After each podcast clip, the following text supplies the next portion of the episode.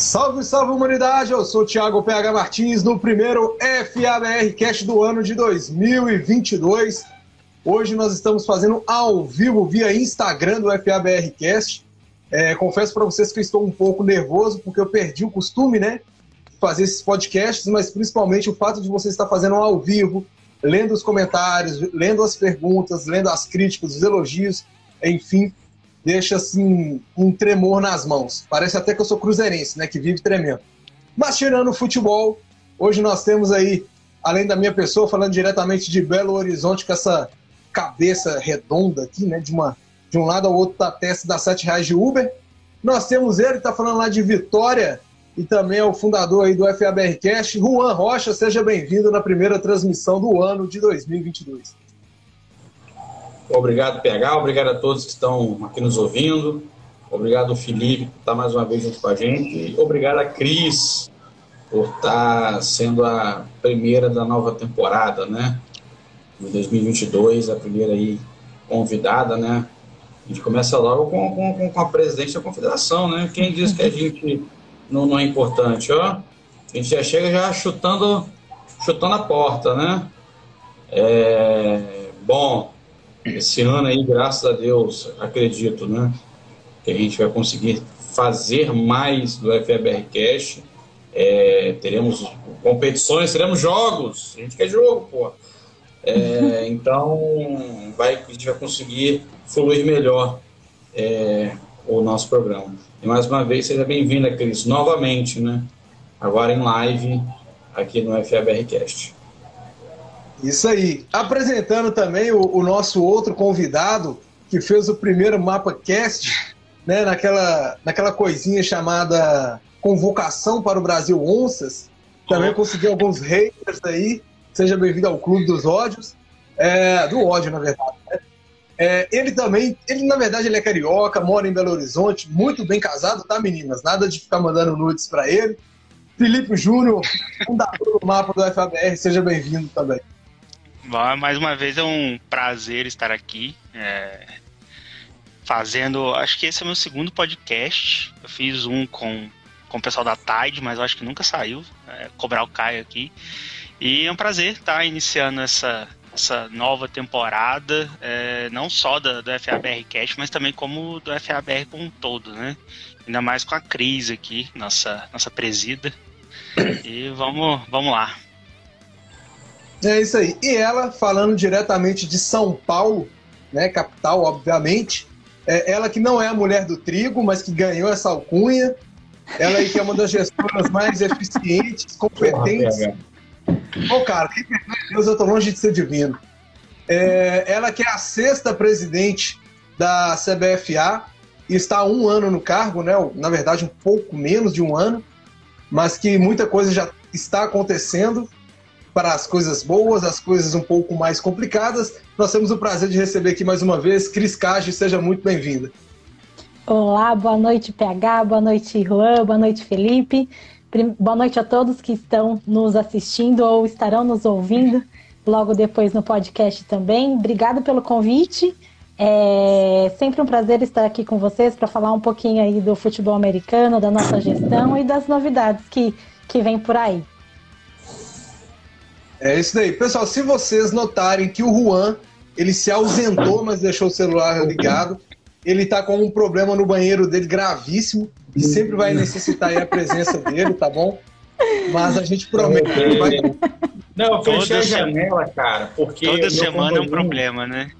Toda semana é um problema. A máquina, a máquina de lavar semana passada, agora o banheiro, tá, tá complicado. A máquina de lavar do Juan, na verdade, semana passada tava fazendo barulho, sabe? Casado, um ano de casada, aí já viu, né? Tá querendo aumentar Mas alagou a, a casa, né? Até alagou a casa do coitado lá, a máquina, nossa senhora. É, pessoal, que estão nos assistindo aí pelo Instagram, muito obrigado. É, a gente seguiu um roteiro aqui, mas também eu vejo que está entrando pessoas novas na transmissão, eu fico até feliz que a galera lá do Gameplay da Zoeira, um grupo que eu tenho de, de jogos também. Então é o seguinte, pessoal, Cris Cage, presidente da CBFA, da Confederação Brasileira de Futebol Americano, para você que não conhece. É, é, vamos falar um pouquinho só do resumo aqui da CBFA e a gente dá prosseguimento nos trabalhos que finalmente a gente conseguiu montar um roteiro. pelo menos para esse podcast, né? Os demais eu já não sei.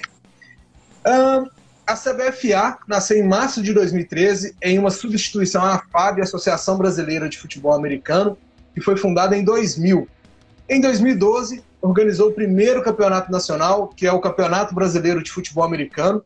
Em 2016, houve um consenso e a unificação do Campeonato Brasileiro com o torneio Touchdown, que ocorria é, é, ao mesmo tempo, né? Claro que ambas de, de distintas organizações, criando assim a Superliga Nacional. Em 2017 surgiu a primeira edição da Liga Brasileira de Futebol Americano, conhecida como a Liga BFA, com os times da elite, e a Liga Nacional é, organizava a, o campeonato dos times de acesso. Eu estou lendo isso? Claro que eu estou lendo, porque a cabeça é grande, mas o cérebro é pequeno. Ambas tinham aí a chancela da CBFA. Posteriormente, em 2019, a BFA também assumiu a organização dos times de acesso no campeonato nacional e em 2021 nós tivemos novamente a ruptura entre CBFA e Liga BFA. E agora voltamos a ter dois campeonatos nacionais. vamos lá. Claro que o campeonato oficial é o da CBFA, porque é ela que detém essa responsabilidade, detém o direito, né, enquanto confederação. E dentre as suas responsabilidades, ela tem aí regulamentar, organizar e fomentar o esporte no país, seja na categoria full pad, flag, flag beach football e gerenciar as seleções brasileiras. A Cristiane Cajuara, que a gente chama de Cris Cage, ela é a sexta presidente da confederação. O primeiro foi o Flávio Cardia, o segundo o Gustavo Souza, o terceiro o Rogério Pimentel, o quarto o Ítalo Mingoni, o cinco a Marcela Bassani, que foi interina. E por que, que eu estou fazendo aí essa introdução? Porque nós vamos falar de muita coisa, tem, tem assunto, né? Claro que a galera quer saber sobre o campeonato brasileiro, seleção, quer saber sobre o flag. Tem, a CBFA tem lá as suas, seus problemas passados e a Cris está brincando de, de apagar incêndio com extintor. Não é uma coisa fácil, por isso que eu fiz essa introdução. E para começar. Eu uma homilia agora aqui, né, o PH? Não, uma homilia, cara. Tem que ser uma. Eu sou católico, então é, é homilia. Olha, no... já tá valendo já, tá? É, beleza. Agora vamos lá. O Trigo, o Trigo entrou. Trigo, um forte abraço para você. O Trigo do Corinthians Steamroller. Acho meio difícil alguém não conhecer o Trigo, né? Mas enfim.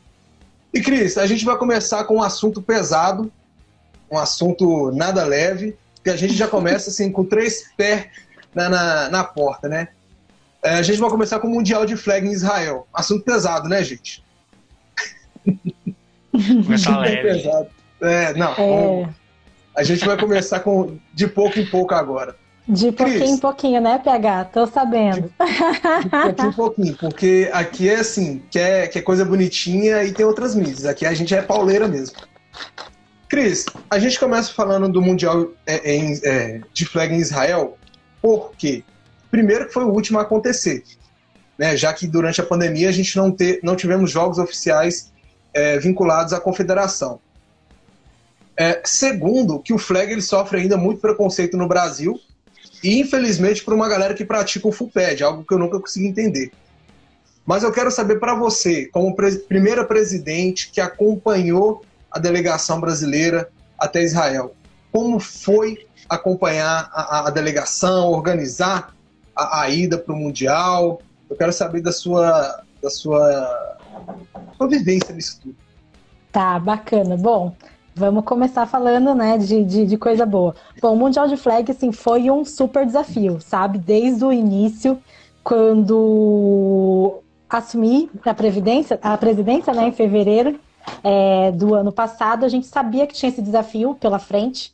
Foi confirmado Israel, assim, muito em cima da hora. A gente soube, assim, muito em cima da hora. É, era para ser na Espanha, depois, assim... Então, mudaram várias vezes a sede por conta da pandemia.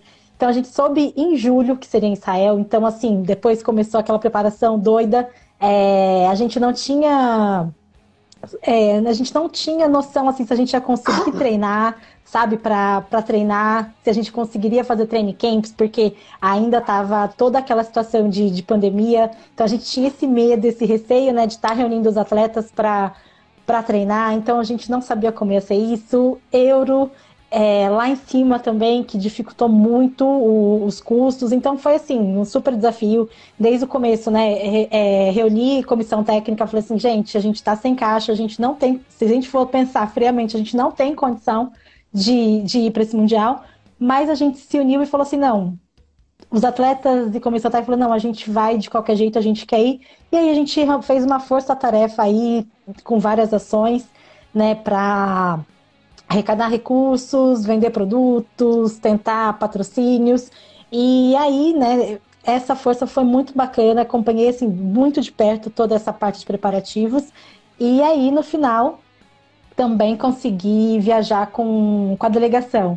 Né? Então, assim, foi muito, muito bacana acompanhar desde o início toda essa fase de, de incertezas, de preparação, de, de, de arrecadação de, de recurso financeiro e tudo mais, e tá lá, né? É, foi muito especial, assim, acredito que foi muito difícil para todos os países, né, conseguir chegar até Israel, é, tá lá representando seus países, e, e mesmo assim, né, aconteceu assim sem grandes problemas, sem grandes contratempos, a gente quase, né, por várias vezes não conseguiu, e até não embarcar, quase não embarcamos para Israel por conta do fechamento das fronteiras, né? Uma semana antes, uma semana antes praticamente do nosso embarque, é, passamos fortes emoções desde o aeroporto, mas depois assim a gente viu que tudo valeu muito a pena, né?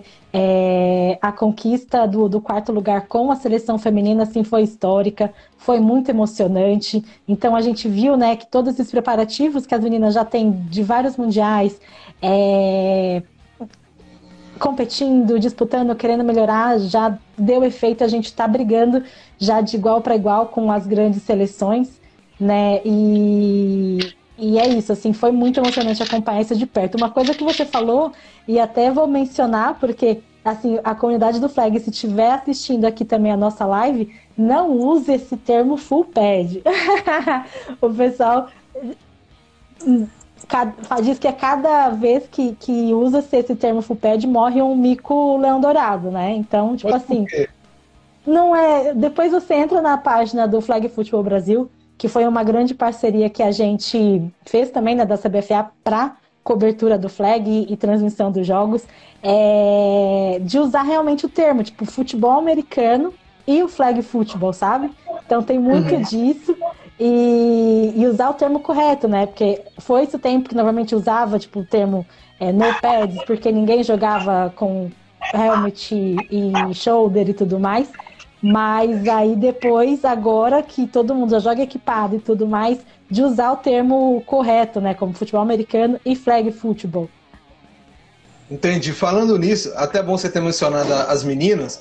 O Flag Football Brasil é o, a maior rede, vamos colocar assim, a maior mídia que cobre o flag aqui no Brasil. Então, forte abraço, um forte abraço aí para a Graziela e a Maria Fernanda, que são as idealizadoras do projeto. Não é nenhuma Ana, viu, Thiago? É, não sei porque eu coloquei Ana na cabeça. Então, para vocês aí que curtem o flag, galera, mesmo se não curtir, vai lá e dá uma moral para as meninas. Flag Football Brasil.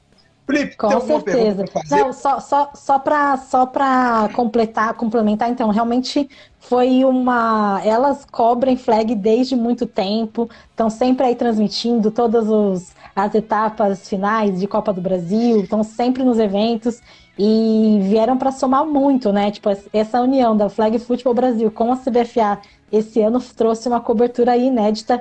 Acredito que muita gente conseguiu acompanhar, inclusive é, tocando nesse assunto, PH, que você mencionou, tipo, do preconceito de, de pessoas vezes, que praticam o, o FA, né? Achando que o uhum. flag uhum. não, não é um esporte, por exemplo, de alto, de alto rendimento, ou, ou é só para inicialização, ou só para menina. Mas acho que o Mundial veio para provar que, que não né? Tem atletas muito fortes, por exemplo, os atletas dos Estados Unidos, do México, jogam sim em altíssimo nível e, e dá para querer jogar o flag, sabe? É, sem pensar nessa parte só para criança ou só para quem está iniciando, sabe, no esporte. Pode ser uma, uma ótima opção para quem quer praticar o esporte e, e, e, não, e não concorre, sabe? Não tem problema algum. Você pode jogar flag e pode jogar FA. Temos até, uhum. até na própria seleção, temos atletas que, que fazem parte do corpo de, jogadores de times de FA, por exemplo, o próprio Adam, o Ceia também aqui de São Paulo, né? Que são jogadores de FA, são titulares nas suas posições, e a Dantec já fez parte da seleção brasileira de FA, né? Que fez, entrou na, no roster de, de jogadores da seleção de flag. Então, assim, não há por que ter esse preconceito, dá para todo mundo jogar tanto FA, tanto flag, e as duas modalidades irmãs, assim, coexistirem. Em harmonia, né? E, inclusive, vale lembrar, o vale lembrar que, que o. Ah. do PBR. Um forte abraço aí pro Sei.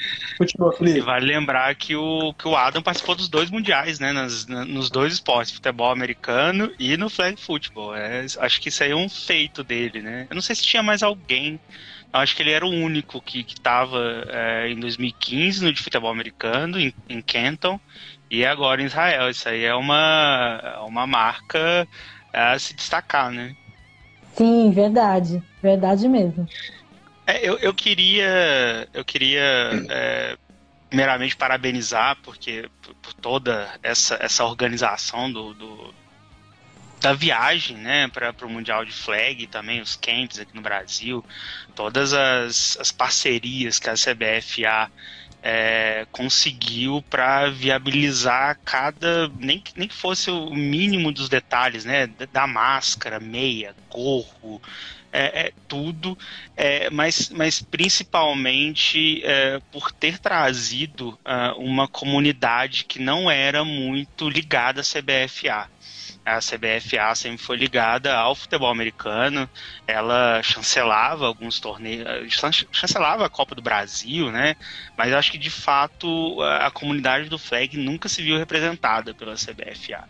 E 2021 foi o ano em que a CBFA trabalhou é, muito em prol do flag, porque afinal de contas era o, o grande evento né, do, do ano, era o FA parado, então é, acho que foi o maior acerto da CBFA em 2021 foi realmente focar no flag, é, trazer essas pessoas para dentro, porque é, é, um esporte que daqui a alguns anos não, não, duvido muito que vai ser um esporte olímpico. Então é, é algo a, a, a e, e, como você falou, deixar de pensar que é um, um esporte introdutório é, categoria de base, flag football. Não, é, é um esporte independente e que acho que de 2019 para cá, boa parte dos times já começaram a ter as suas, as suas divisões de, de flag. Eu mesmo vi é, nascer isso dentro do, do América Locomotiva e foi muito bacana quando, quando o Flag entrou, trouxe um, um ânimo totalmente diferente, a dinâmica do torneio também, sim, sensacional e queria parabenizar por isso.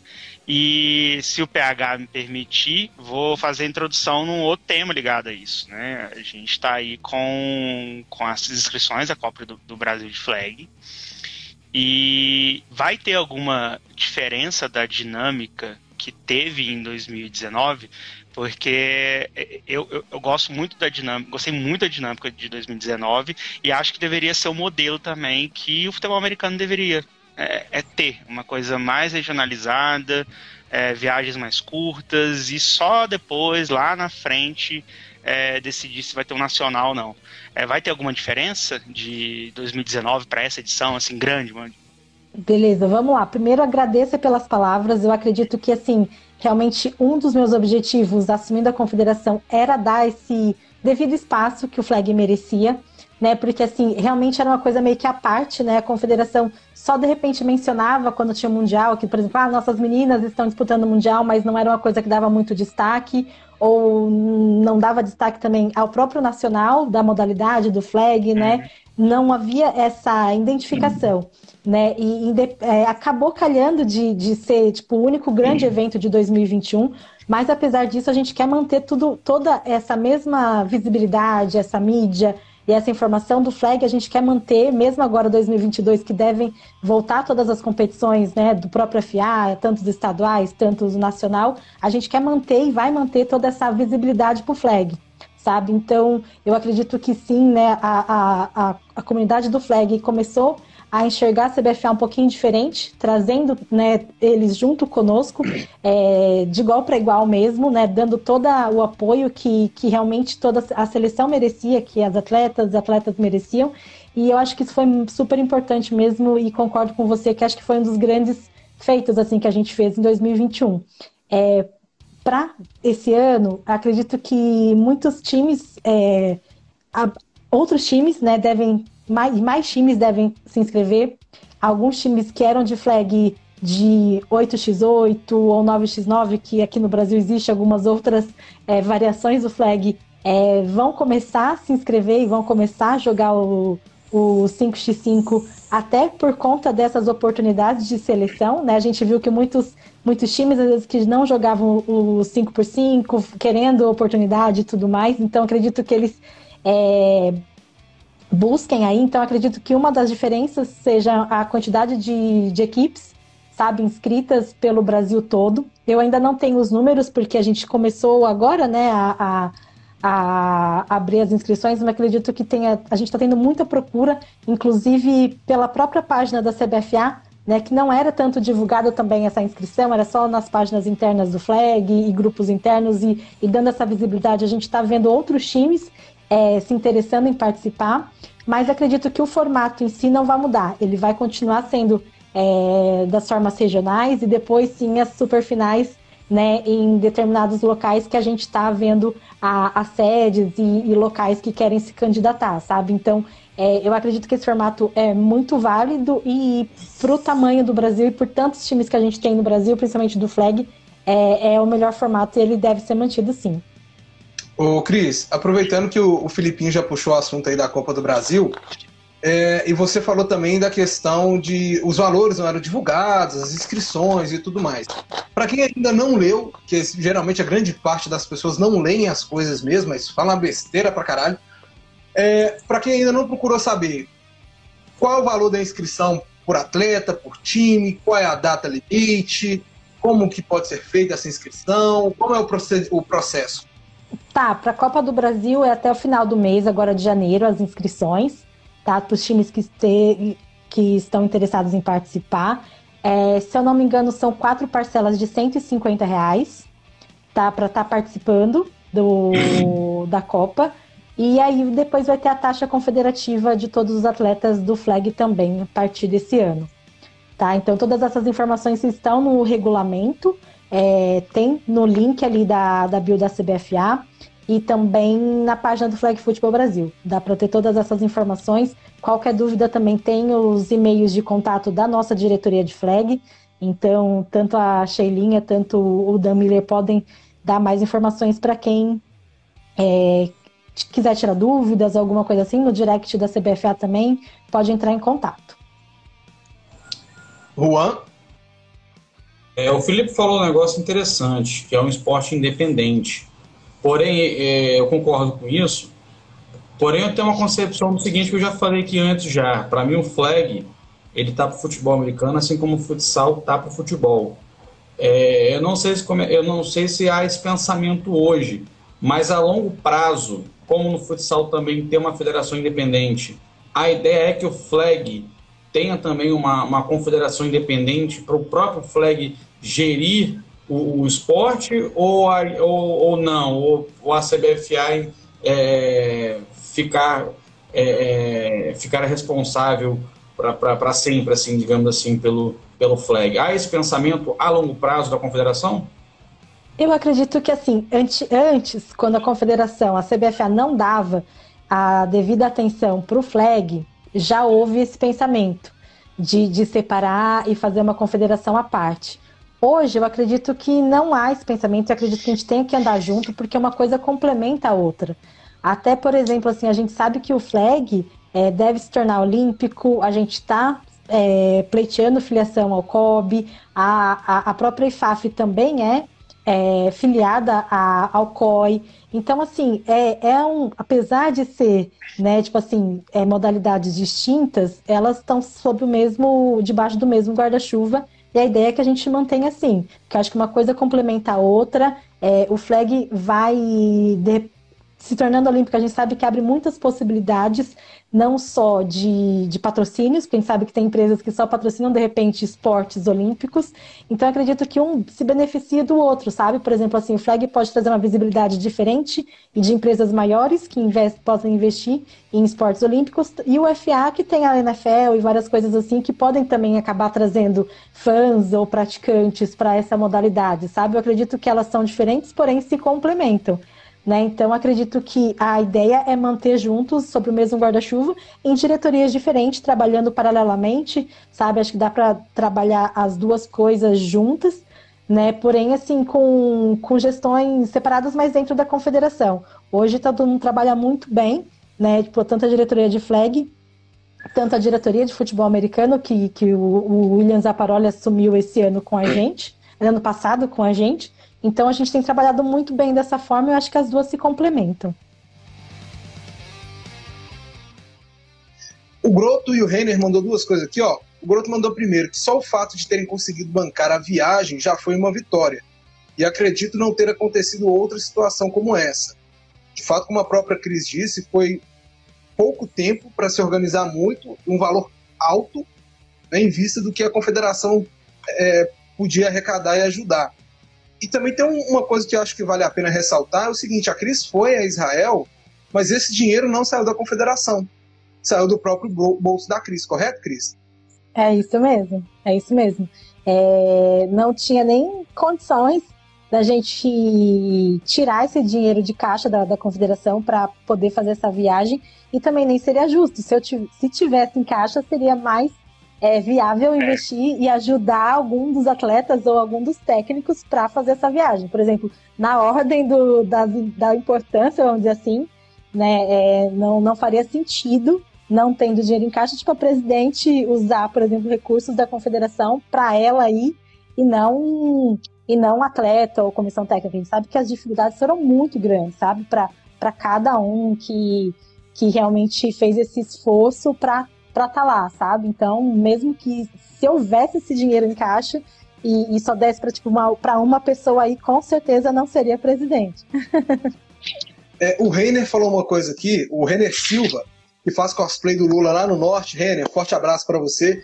Ele que é presidente do, do Manaus, que é um dos maiores, um dos times que mais tem crescido né, no ano de 2021/2022, falou o seguinte: Cris, o trabalho realizado com a seleção de flag foi fantástico motivou a criação de vários projetos pelo Brasil, inclusive o nosso aqui em Manaus. Quando você recebe esse tipo de comentário, quando você fica sabendo dessas histórias, você como cristiano, não como presidente da confederação, mas como uma pessoa que já acompanha o esporte há muito tempo, como você se sente com tudo isso? Ah, cara, eu fico assim muito contente, muito contente mesmo, sabe? Porque assim, ver esse esse engajamento, esse crescimento que a comunidade toda, sabe, abraçou, Inclusive, assim, muitos times que só jogavam futebol americano começaram a abrir essas portas e oportunidades para o flag, ver que, que é possível e, e, e, às vezes é mais fácil começar um time de flag, assim, por conta até de próprio investimento, né? Que não precisa, por exemplo, comprar capacete, comprar o shoulder para iniciar. Então, é basicamente uniforme, bola, né? E, e as flags na cintura. Então, é um esporte, assim, que pode ser também muito legal. Então, pessoas que de repente não, não pensavam em ter time de flag hoje estão né, pensando nessa possibilidade, estão montando times.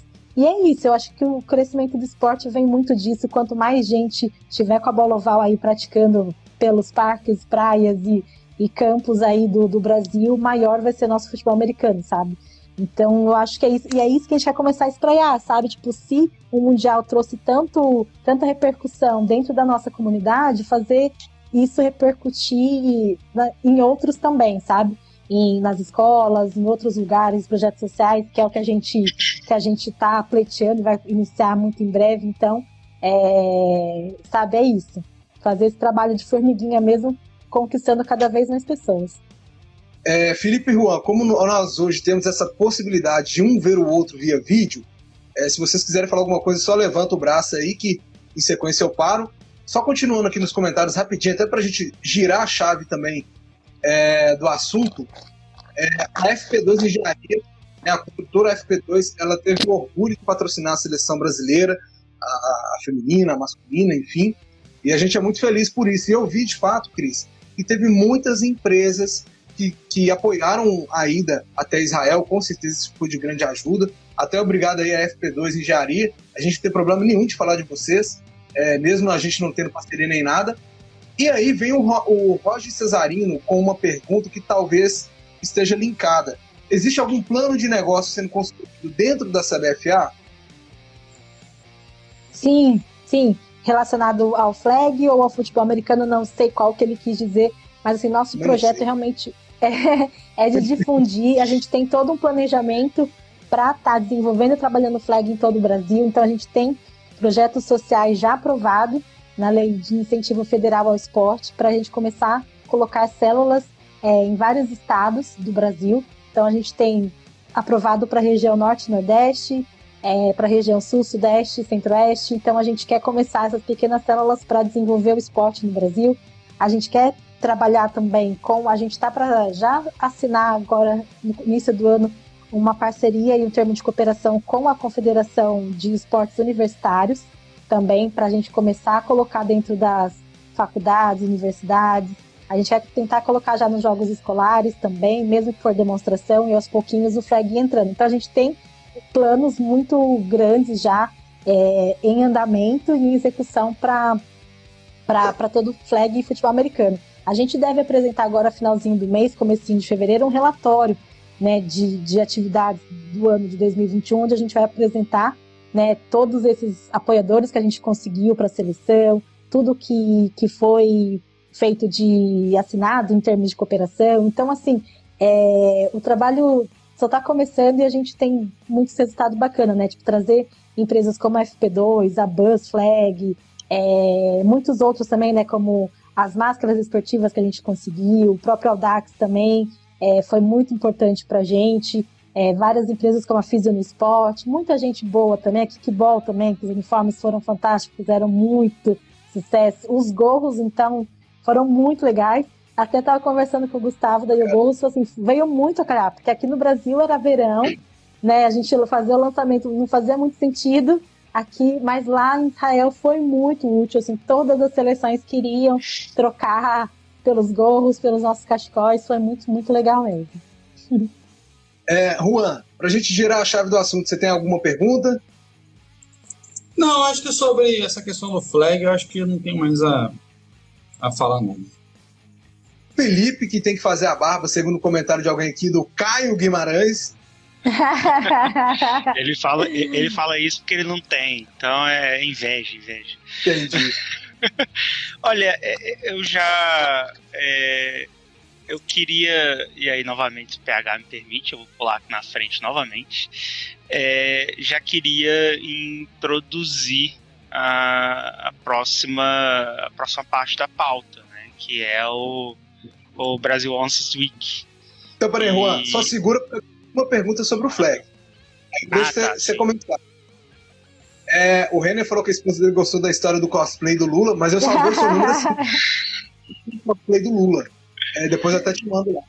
É, Cris, e uma última pergunta sobre o flag. É, Continental de flag em 2023. Ah, verdade. Vai ter, não vai ter, se terá, aonde será, vai ser no Brasil, não vai. Aliás, tem mais um também que é do World Series, né? World Games, aliás. World, World Games. World Games. Primeiro, Continental de flag, vai ter, não vai ter? Porque a, vai ter. Porque, né,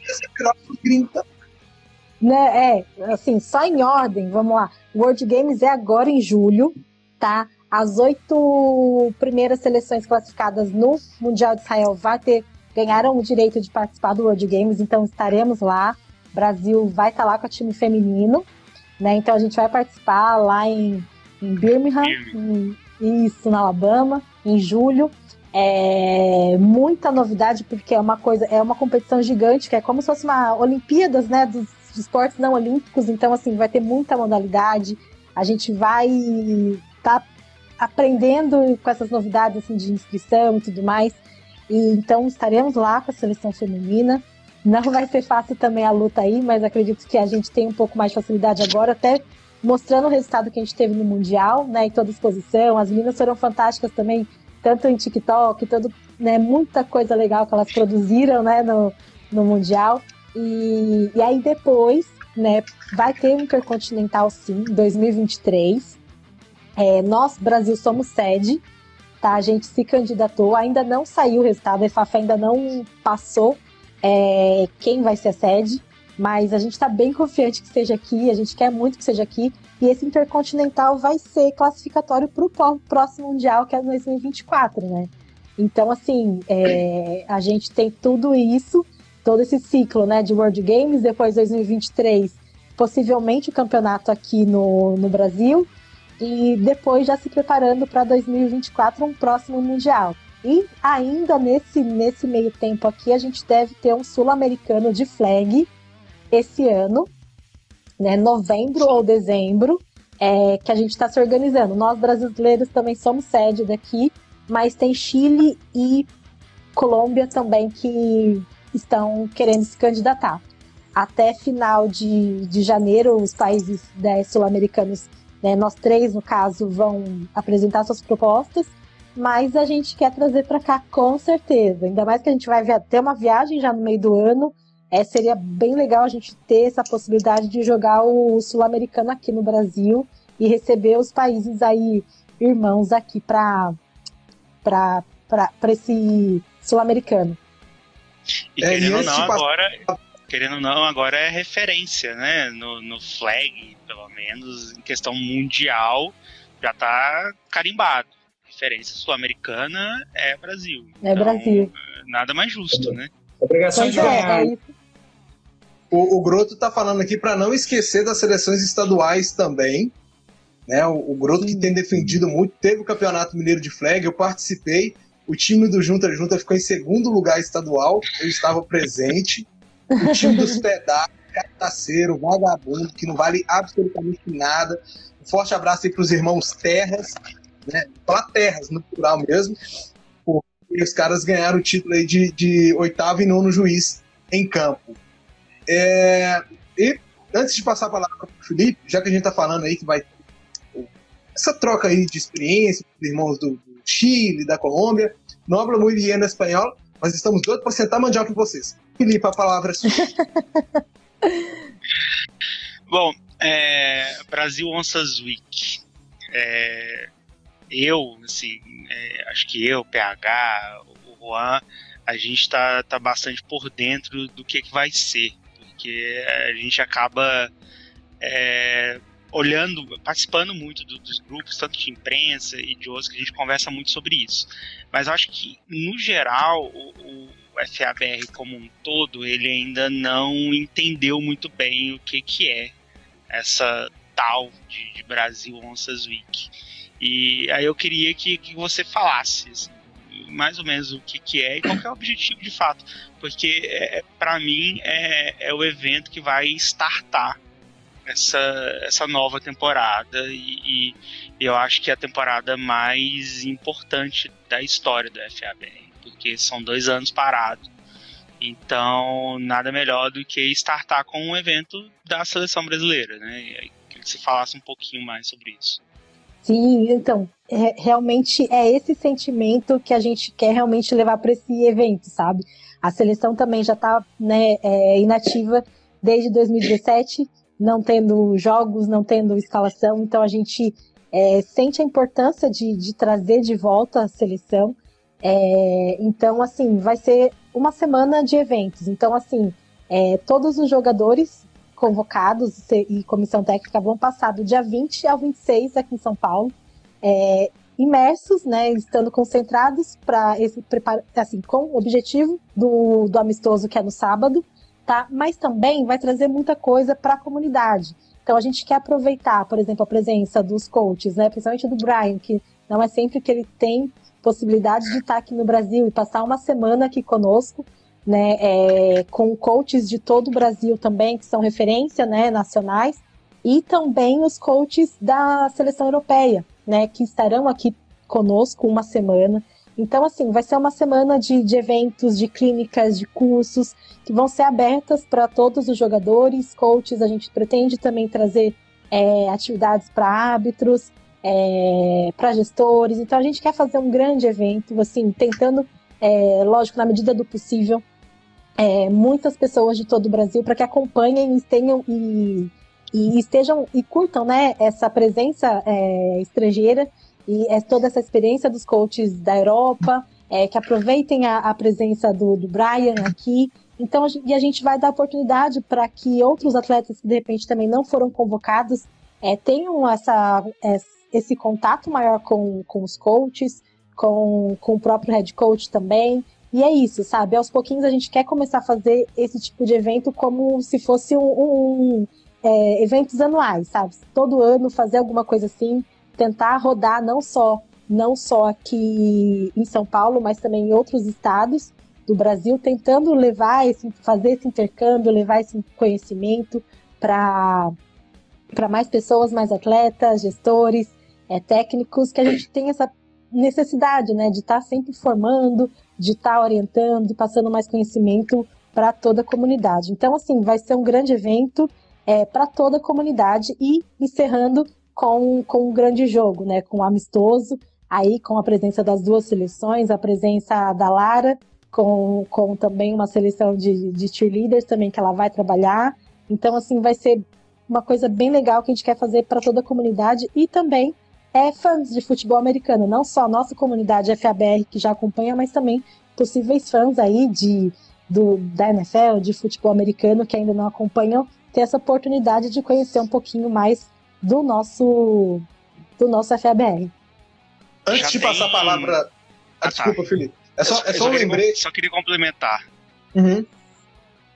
É, já tem programação? Como é que quando é que, que a gente vai saber? Porque eu tenho que comprar passagem, né? Passagem Sim. não tá muito barato, não.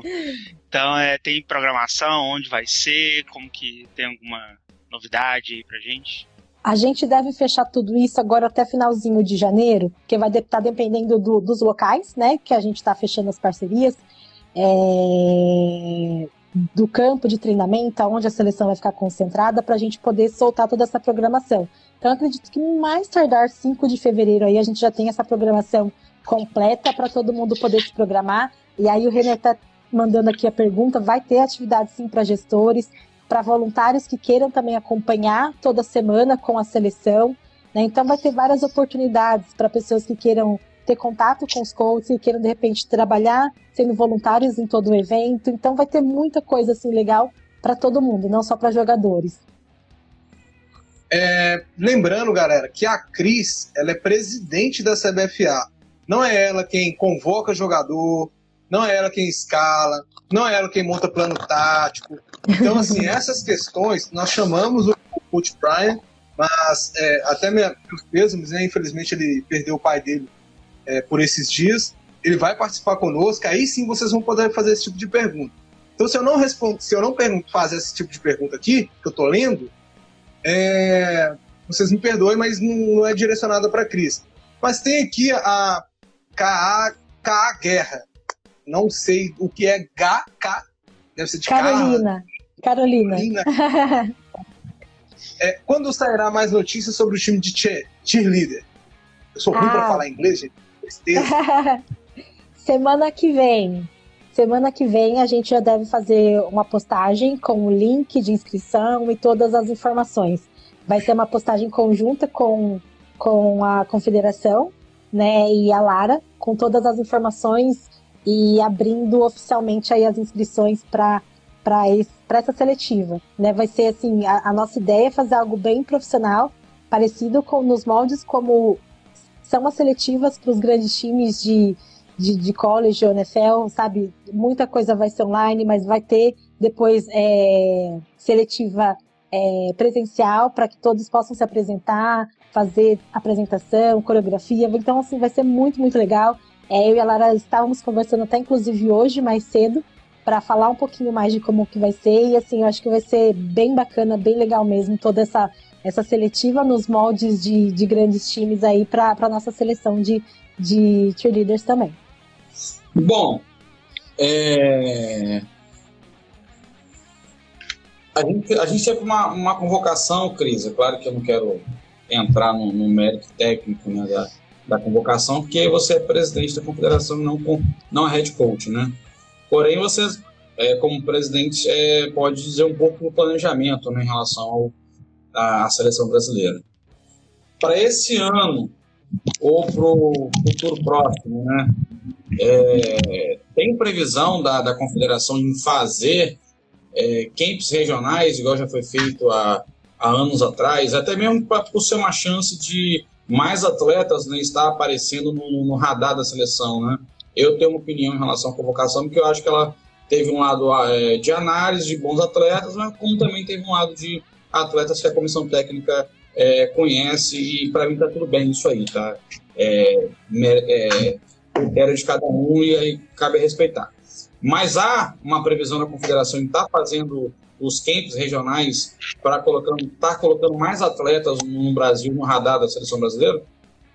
Sim, isso foi um, esse foi um dos pedidos que, que eu fiz para a diretoria de futebol americano e para o coach, tá? Para que a gente comece a, a colocar esses camps regionais, assim como é feito no flag, né? Tem sido feito no flag nos últimos anos, mas para o futebol americano também, dando essas mais possibilidade para os atletas né, dos estados, das regiões se, se mostrarem, mostrarem seu, seu talento, mostrarem suas oportunidades.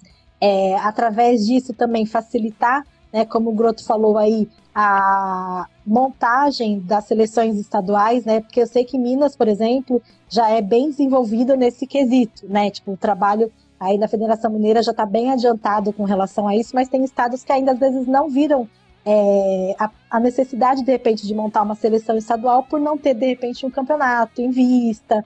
Então, a gente quer sim, sabe, é, ativar esse tipo de, de training camps, desses, desses tryouts abertos, para que mais atletas participem, sabe, para que a comissão técnica tenha mais é, chances, né, de realmente estar tá olhando os atletas pelo Brasil inteiro e, e, é isso, sabe? Tipo, esse realmente é um dos meus pedidos. A gente deve soltar agora, junto com esse relatório, né, que eu comentei com vocês, da, de atividades, né, com resumo de atividades e, e fechamento, prestação de contas de 2021, um calendário 2022. Já, por exemplo, com os training camps abertos do Flag, é, já estou pedindo também para a diretoria do FA, né, tanto do FA adulto, tanto do FA de base, que a gente vai iniciar também um trabalho forte também nisso, a gente já começar a colocar é, esses eventos pelo Brasil para que todo mundo se programe, porque a gente sabe que deslocamento, né, mesmo que seja regional, às vezes tem deslocamento é, entre as cidades, então a gente sabe que a gente quer programar isso com bastante antecedência para que todo mundo se programe e consiga participar, sabe? Então, esse é um dos meus pedidos e a gente vai começar a executar. Às vezes o ano acaba ficando curto até para tanto para tanta coisa que a gente quer executar, sabe? Mas a nossa ideia é essa. Ô, Cris, e falando em pedir, chegou até uma, uma pergunta aqui no privado, e perguntas no meu privado eu não falo nomes. A, a seleção, a, a CBFA também vai exigir ali um comprovante de vacina por parte dos atletas, dos treinadores, de quem vai participar aí do evento? Sim, vamos sim. Até nós temos a, a nossa diretoria médica, né, que vai atuar muito fortemente em cima disso, orientando, inclusive. É, o, no, o, nosso objetivo não é bar, querer barrar ninguém, sabe? Mas a gente sabe da importância da vacinação e a importância de da gente, ainda mais que estaremos né, todos juntos uma semana, a gente deve fazer também um teste antes, sabe, de, da, dessa concentração para que estejam todos negativados e a gente possa ter essa tranquilidade de, de ficar uma semana juntos. Mas isso vai ser orientado sim para que os atletas, comissão técnica, tenham é, iniciado aí pelo menos a primeira e segunda dose aí no seu ciclo vacinal. E isso vai ser uma das orientações aí que o próprio a própria diretoria médica vai passar e vai e vai acompanhar e orientar principalmente todos os atletas aí nesse nesse período aí de preparo. É, uma pergunta do Henrique Riffel, do Futebol Americano Brasil. Alguma previsão de quando teremos eventos para o Brasil Onças Teco feminino? Sim, a gente eu tô sem o calendário agora, mas a gente já tem data aí pro, pro training camp. E, e aí a gente vai começar a se preparar para o próximo ciclo do, do Mundial também. É muito bom. É, Outra coisa também, assim como você falou que vai ter a questão da. Vamos dizer, um torneio né, internacional aí com os hermanos, tem essa previsão de fazer também o torneio sul-americano de futebol americano, né, para não não deixar as meninas do futebol do flag futebol americano, do flag futebol Brasil irritadas. É, então, falou que tem inglês no gente, eu não falo inglês. É uma tristeza, cara. É, a gente tem vontade, sim, de realizar um sul-americano de futebol americano. Porém, assim, a logística é um pouco mais complicada, né? Porque, assim, o flag, uma delegação, tipo, 15, 20 pessoas, é, já resolve, por exemplo, 15 atletas, 5 comissão técnica. Agora, de futebol americano, são pelo menos 50, vamos supor, né, jogadores, mais de repente 5, 10 de comissão técnica. É, então a gente sabe que é um pouquinho mais complicado, tanto a logística para a gente receber, por exemplo, um evento desse, tanto para os times sul-americanos que também têm as mesmas dificuldades que as nossas, né, principalmente é, financeiras, viajarem e se programarem para isso. Mas a gente pretende já fazer alguns amistosos e pelo menos ficar um pouco mais ativos nesse sentido, sabe? Enquanto ainda não der para ter o sul-americano de, de futebol americano, a gente conseguir fazer mais amistosos, mais frequentes, para que eles também tenham esse, esse, contato né, com, com o futebol americano maior. Inclusive, deve vir alguns atletas sul-americanos para o nosso combine. A gente convidou e está aguardando aí os nomes. É o, o, Ricardo Trigo mandou aqui, ó. Cris e Brasil e Europa no Morumbi? Ah, não posso falar por enquanto. É. é isso que eu ia falar. Ele tá querendo dar spoiler aqui. Primeiro ele, tá ele, ele fala que. Primeiro, primeiro ele fala que vai ver o PH. Já é estranho, já é estranho, né? Fico querendo ver o PH, e aí ele vem dar spoiler aqui. Aí, pode, pode ser, mas, pode ser uma opção. Pode ser uma opção, mas a gente ainda não Opa. fechou com nenhum nenhum estádio aqui na capital. Eu só estou fazendo uma pergunta de um homem que é o Ricardo Trigo, sabe? Uma figura que não conhece nada. Mas, ô, ô Cris, você pode adiantar Oi. pra gente? Você pode adiantar pra gente? O jogo vai ser em São Paulo, capital? Ou na São Paulo, capital, ou na região metropolitana. A gente está vendo aí a melhor opção. Mas vai ser assim, se não for na capital, na, na região metropolitana. Tipo o ABC, então na região aqui da Grande São Paulo. Leva para o ABC que eu tenho lugar para dormir perto, então, por favor. Vamos minimizar custos para a imprensa. A imprensa no Brasil que não ganha absolutamente porra nenhuma, a não ser palavrão, xingamento, clubista. Mas aquela coisa, se o coach Brian pode ser clubista, por que, que eu não posso ser, né, Rua? claro, mas aqui o FBRCast ele apoia o clubismo, tá? Se vocês estão achando que vai ser imparcial, não achem. Nós somos totalmente parciais aqui, tá? É, Exatamente. é, o Juan, é o Juan que tá dizendo isso, eu não, eu não corroboro, tá? Agora, ô, ô Cris, me, me fala aqui, é, esse Brasil Onça Week é, vai ter um, um, um congresso de, de, de é, gestores, de técnicos de futebol americano, todos Já falou que vai, é, não, é, eu digo assim, por exemplo, é, eu posso ir lá, por exemplo, participar de uma palestra de, de, de, de técnicos, gestores, isso vai ser aberto para todos, é, já ter uma noção de valor, quanto vai custar, se isso será custeado pela CBFE mesmo, e o palestrante só vai lá e, e paga a passagem dele e o hotel dele e vai, é, ou não vai ter nada disso?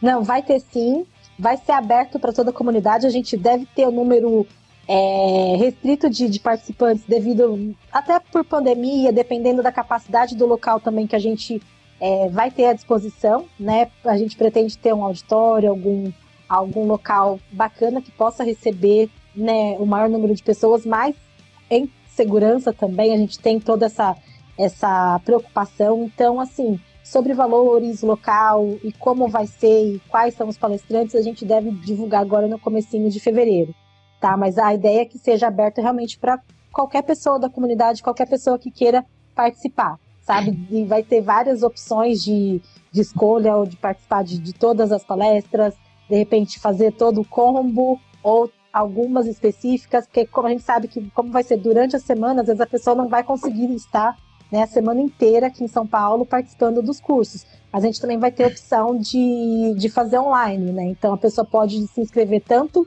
participar aqui fisicamente conosco, né? Tanto online também e participar da, das palestras e clínicas aí é, da forma online e na virtual.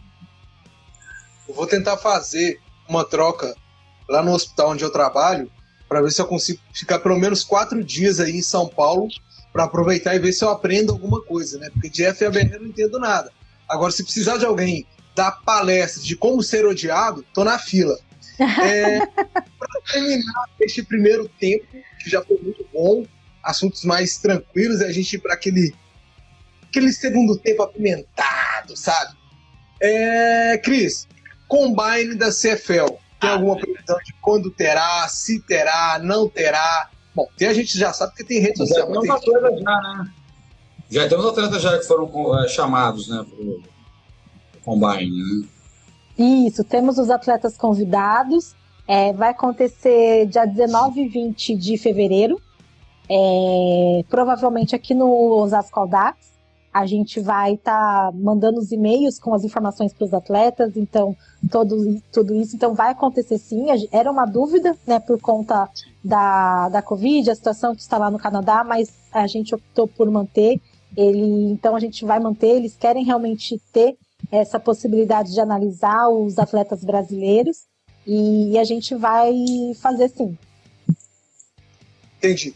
E antes de ir, me mandaram mais uma mensagem aqui no privado. A galera gosta de se manter no anonimato, mas o, o nome ou o apelido da pessoa é referente ao animal. É, deixa eu ler aqui de novo que eu esqueci. Referente ao lockdown, né? A gente está vendo uma crescente nos casos de Omicron, que é a variante do coronavírus, é, no, na questão do lockdown, você já falou que vai exigir o teste e a vacina, né, o comprovante de vacina, que provavelmente vão fazer teste. Deus me livre guarde a situação piora. Mantém-se a programação sem público ou não? É uma coisa que a CBFA ainda está estudando com o departamento médico. E aí um forte abraço para o doutor Tiago Dias, que se não estiver enganado, é o responsável pela área da CBFA. É isso mesmo, doutor Tiago é, do Rio de Janeiro, está fazendo um excelente trabalho, né? A ideia dele de, de, de, manter uma diretoria até de saúde, não só a comissão de saúde como era no passado, ter uma diretoria voltada exclusivamente para isso, né? Para se preocupando na saúde dos atletas, da comunidade no geral. Então, assim, é, a princípio a programação está mantida com público, mas a gente vai estar tá muito atento também às orientações até de, do próprio governo municipal ou estadual daqui de São Paulo de, de em relação à abertura de público e tudo mais, por enquanto está mantido, né?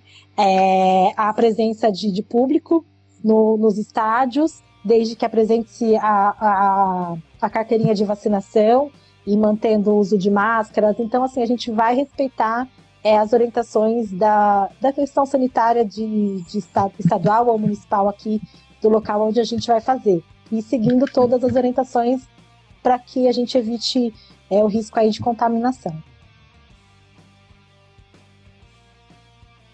PH, eu, te, eu, te, eu, te, eu quero ler uma pergunta aqui, né? É, que é do Trigo também. E ele está falando sobre a seleção de Master de futebol americano. Ele, Joel e o Groto também. O, o Groto não sei se era o L, né? Mas ele está perguntando se vai ter aí um, um catadão de master, né? Olha, de repente é uma boa ideia, né? Pode é, ser uma boa ideia aí, quem sabe. Mas me coloca na seleção de Masters também, que eu não tô aguentando nada. Forte abraço aí pro Itamar Velasco, mandando um abraço aí pra galera do Piratas de Copacabana, que vai participar do campeonato Beach Football lá no Rio de Janeiro. Se eu esqueci a, a data, perdão.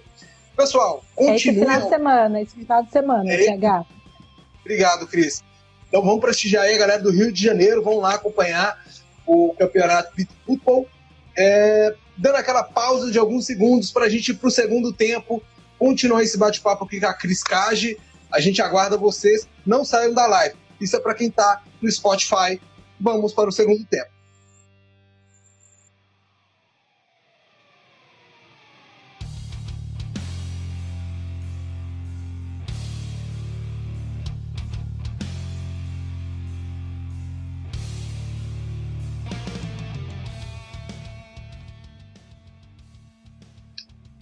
Salve, salve, humanidade! Voltamos para o segundo tempo sem ter saído da transmissão. Uma coisa linda, uma coisa fantástica. Fazer ao vivo e ver os erros é muito melhor, né? Para quem não sabe, nós temos aí a presença do Juan Rocha falando lá de Vitória, Espírito Santo. Finalmente eu estou acertando aonde ele está. Ele que é um homem viajado, completou um ano de casamento aí agora com a Mirella. Em breve a família vai crescer ou não. Nós temos também a presença do Felipe Júnior, do mapa do FABR, que participou do Mapa Cast, né, a primeira junção dessas duas grandes mídias do FABR, e ela que está falando lá de São Paulo, a Cris Cage, presidente da Confederação.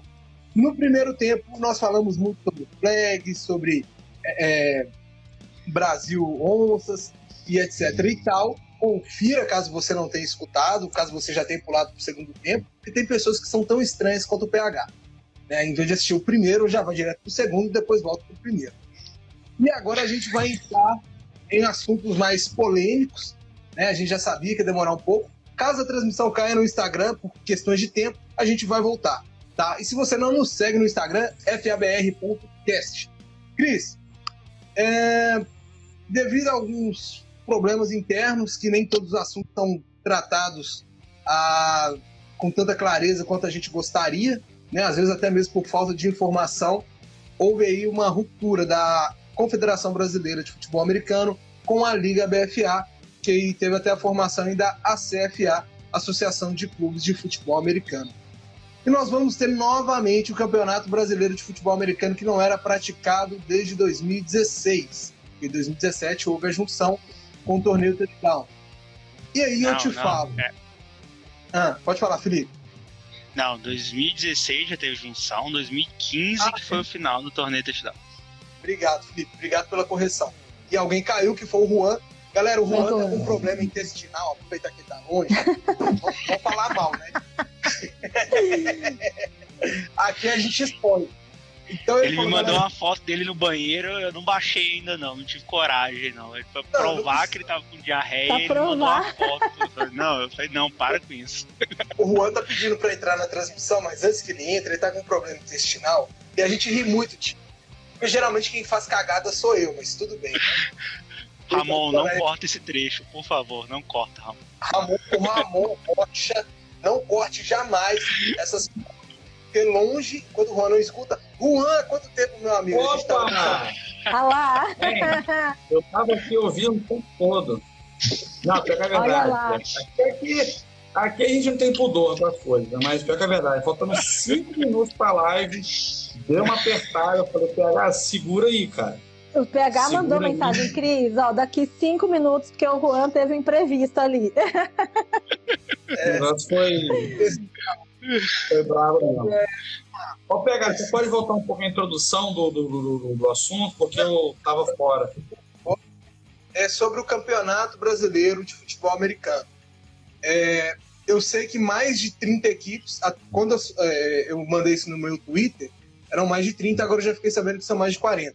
Mais de 40 equipes procuraram a confederação para participar desta nova edição do Campeonato Brasileiro sobre a sua, sobre a sua gestão. Como estão os preparativos? O que você pode falar para nós desse Campeonato Brasileiro? O que vai ter de diferente? O que vai ter de bom? Bom, vamos lá. É, só para fazer essa introdução, né, é, com para reforçar, vamos dizer assim, essa introdução que você fez, é, essa ruptura que você mencionou, tipo assim, já não vem de agora, tá? Já vem de gestões anteriores. Então, acredito que se não houvesse a pandemia, de repente, essa separação já, já, já, já teria acontecido.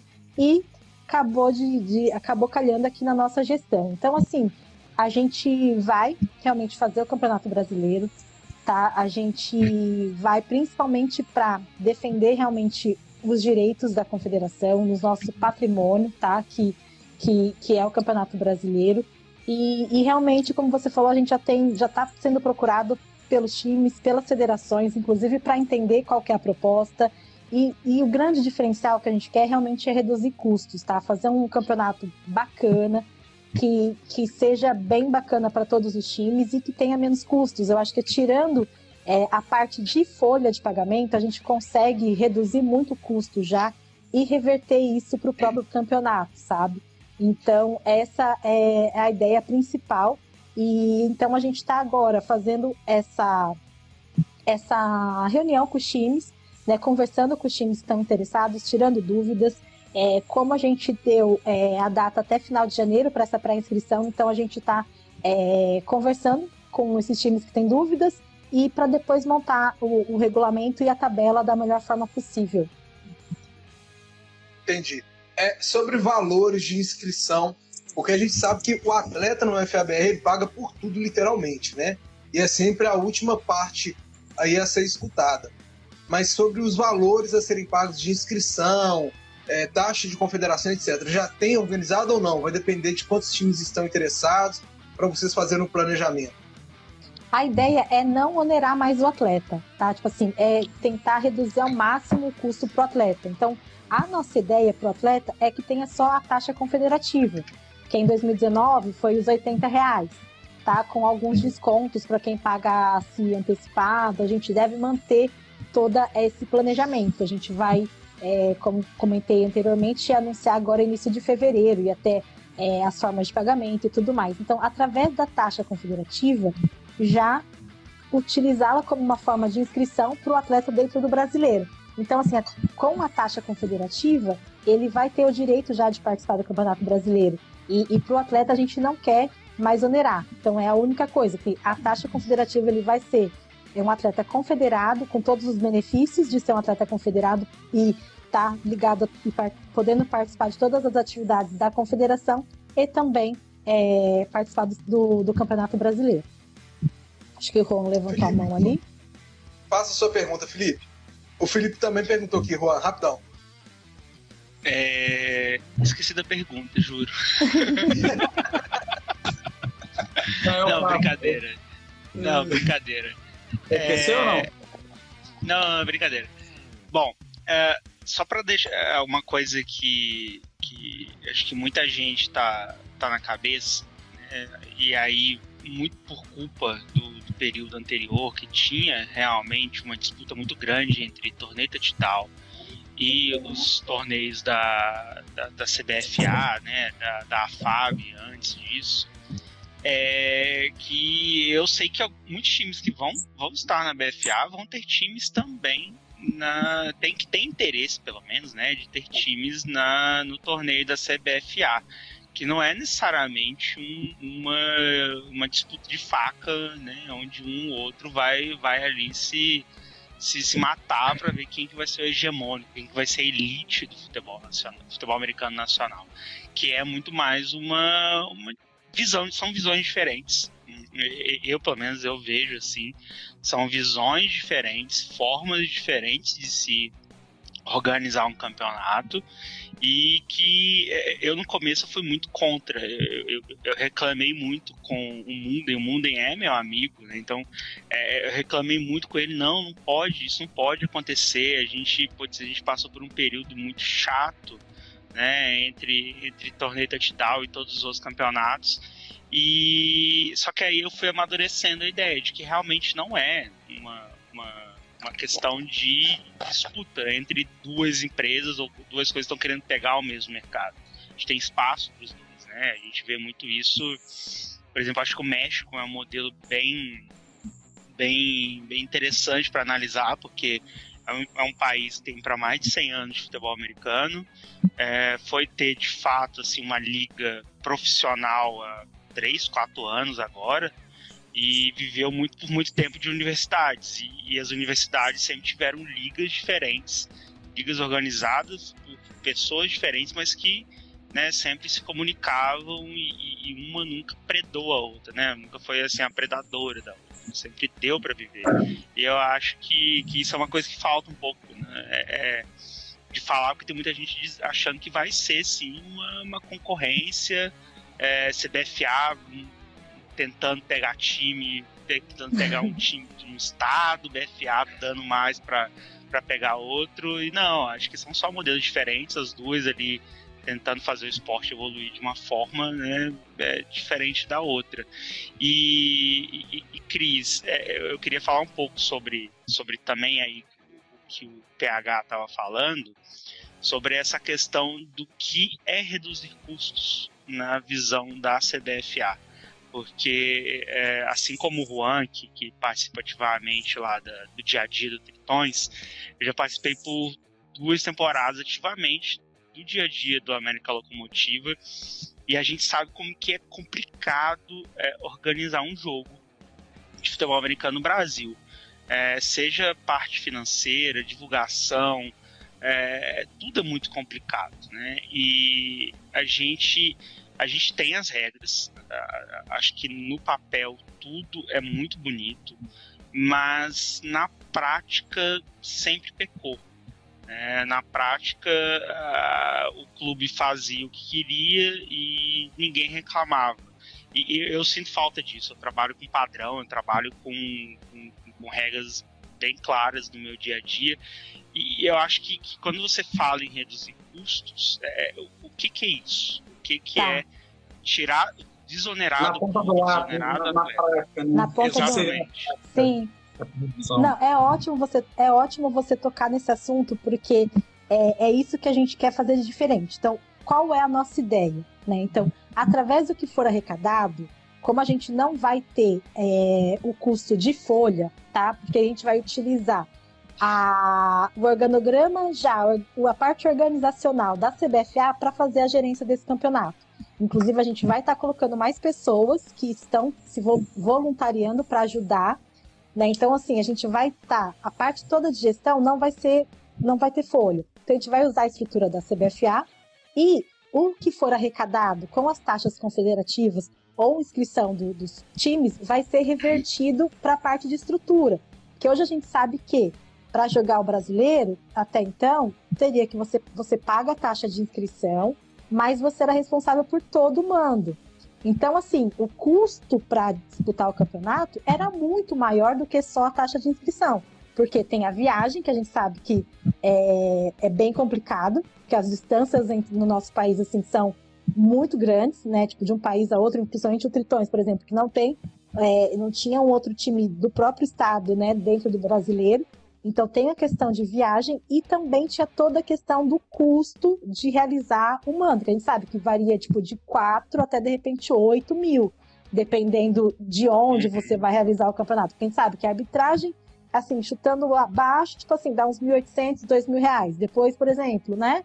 É, tipo, se você vai alugar um campo, se você vai pintar o campo, se você vai alugar uma ambulância, a gente sabe que varia muito tem times que às vezes conseguem, por exemplo, parceria com a prefeitura, conseguem campo de prefeitura, conseguem uma ambulância, mas assim, todo o custo era do time.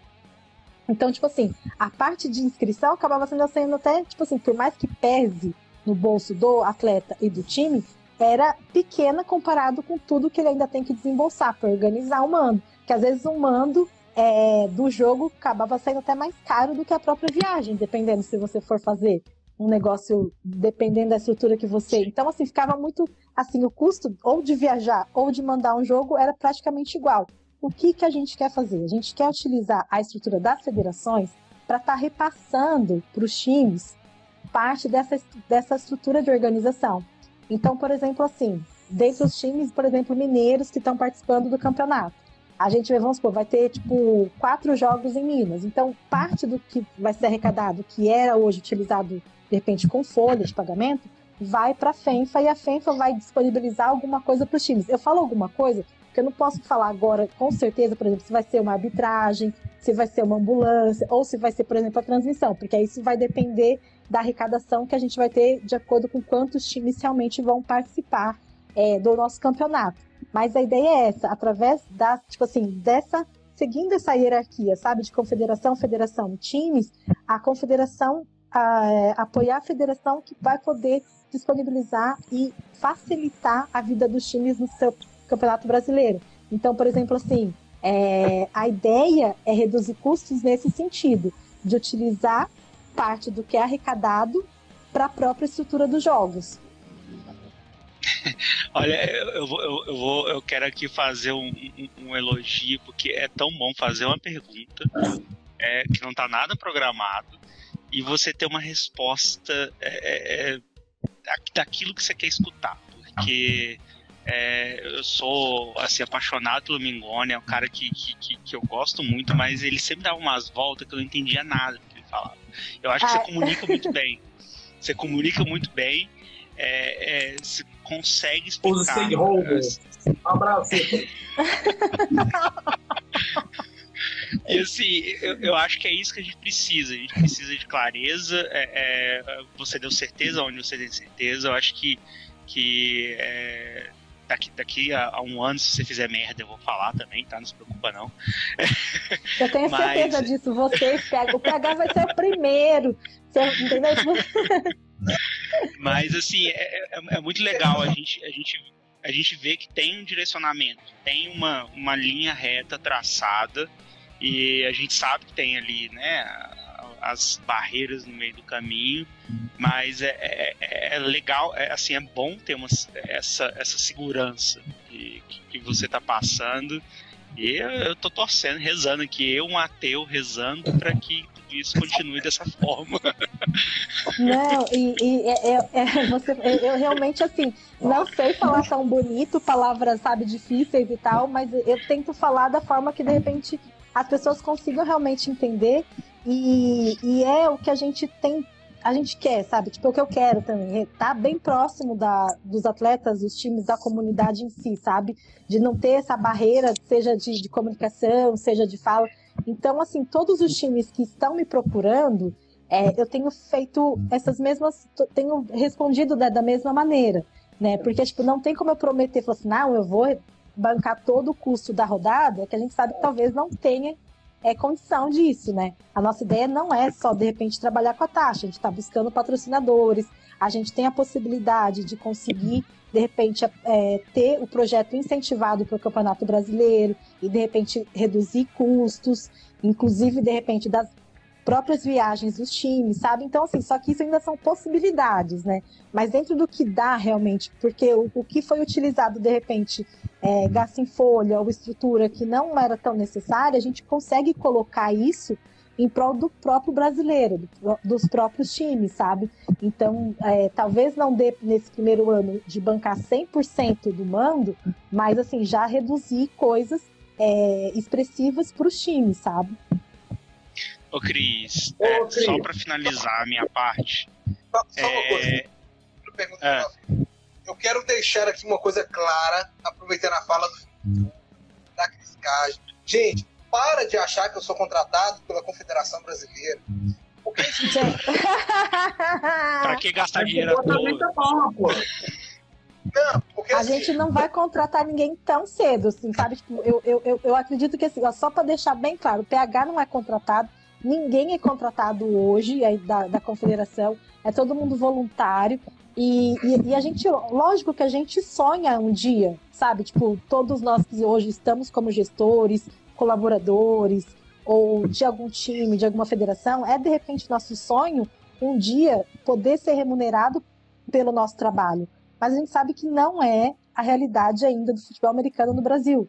Sabe? A gente precisa, sabe, de alguma forma, é, dar oportunidade melhor para os times, para os atletas, para depois a gente começar a pensar nisso, sabe? E, e, eu acho que. É porque assim, tem gente que acha que eu sou contratado, da confederação. Tem narrador que acha que eu sou contratado da confederação. Tem membros de imprensa. A, o pessoal da Liga Graças a Deus do Marcel. Forte abraço aí pro Marcel, seu que então não me manda nudes. Entendeu que eu tô aqui é para somar. Se a confederação me chama, eu vou. Se a Liga BFA me chama, eu vou. O Bruno Guilherme, o cosplay do Rei do Crime, da, da, da etc. Se me chamar, eu vou também. Não fala assim do meu chefe, não fala assim do chefe. pago por ele, eu não. Mas assim, é, é, galera, para de achar que eu sou contratado da confederação. Isso tá me trazendo problemas. Não problema financeiro, porque eu já tive muito antes, igual o mundo falou, não tem onde cair. Caralho, gente, para de achar isso. Até porque contratar alguém, é o Matheus Pinheiro, melhor narrador do FABR, da ESPN, narra jogos de college, NFL, para o é, é, é, enfim. De é, cima de andaime, de qualquer lugar. é, mais cheinho, mais E aproveitando aqui, um forte abraço aí pro Daniels Ranger, Paulo Rigo, tô sem ó. O Paulo, Rodrigo, Lucas, Juliano Groto, Josenildo Groto falando que pode me pagar com pinga, mas pode me pagar com cerveja. Forte abraço aí também para o Rodrigo Nascimento, que é do Primeira Descida, uma ótima mídia. Reinaldo Nascimento, que é do Futebol Arretado, falando que o FABR Cash é na maior tranquilidade. A gente. Essa é para ele. É, é, não dá para ficar lúcido.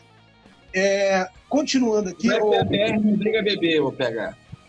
É, o FBR, eu, só posso, eu, só posso, eu só posso fazer uma última pergunta para Cris, que aqui é, é uma alfinetada em tudo que veio antes no FABR. Tem um microfone de alguém zoado, eu acho. Deve ser meu peito. Tem, não?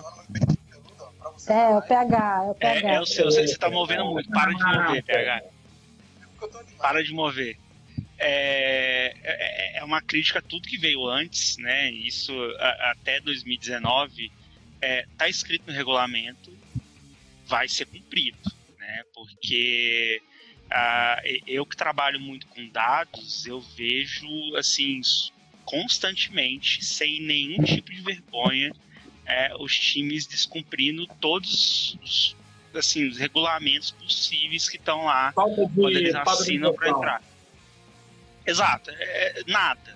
Sabe, é time que coloca uma câmera no topo de um estádio de 200 metros de altura e acha que a gente tem que ver, saber o que está acontecendo ali. É, assim, é um monte de bagunça realmente. E aí eu tô falando como, como mapa do FABR, né, que, que eu tento criar uma plataforma onde a pessoa possa ver quais os pontuadores do, do seu time, né, os maiores pontuadores de determinado campeonato, e existe uma dificuldade muito grande, existe uma, uma bagunça generalizada, e, e aí aqui eu vou, não, não vou economizar, por exemplo, a, BFA sofreu com isso em 2019. Ela sofreu com a bagunça que ela não regulamentou. Quer dizer, ela regulamentou, mas ela não fiscalizou. Né, com, com a, a ideia de fazer o scout das partidas, de ter lá um, um, uma página com todas as estatísticas, mas não funcionou porque ela não fiscalizou aquilo que ela é, regulamentou. E, e, eu vejo isso como um problema na FABR, porque a gente manda highlight para ESPN em 240p. É, a gente manda, é, e aí eu vou ver numa tela de 4K, o negócio tá, tá parecendo um jogo de 1980.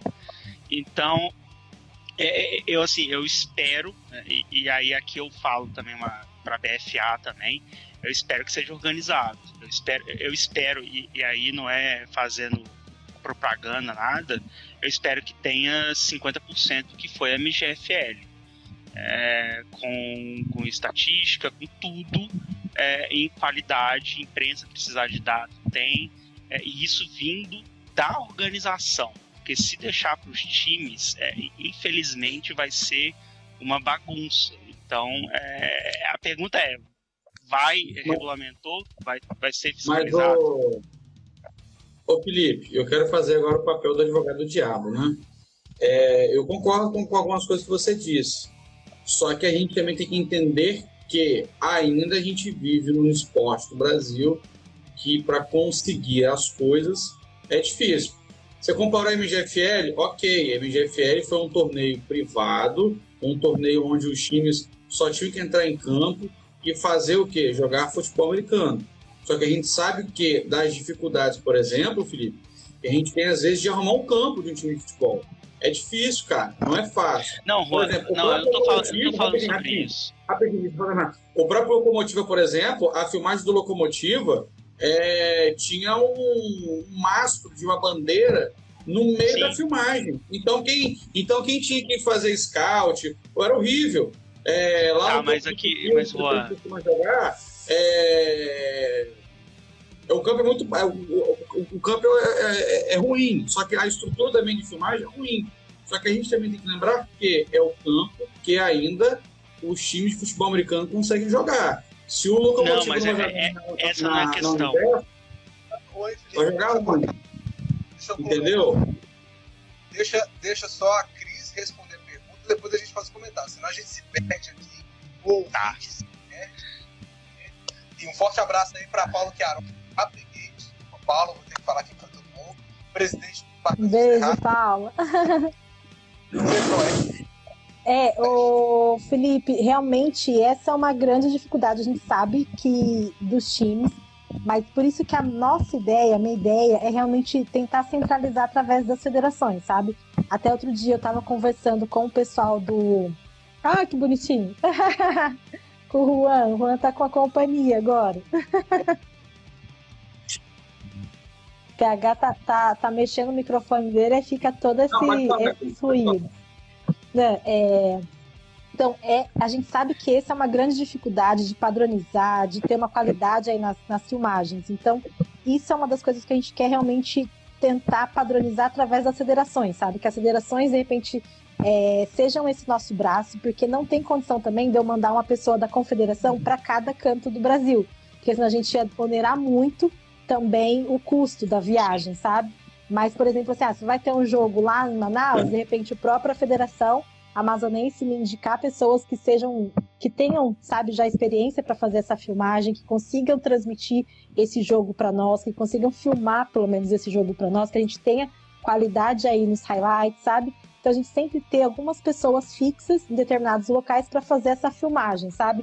Já tentando manter um padrão e, e um nível de, de, de, exigência, sabe? Tipo, que a gente colocar algumas coisas, a gente oferecer uma forma de treinamento para essas pessoas, sabe?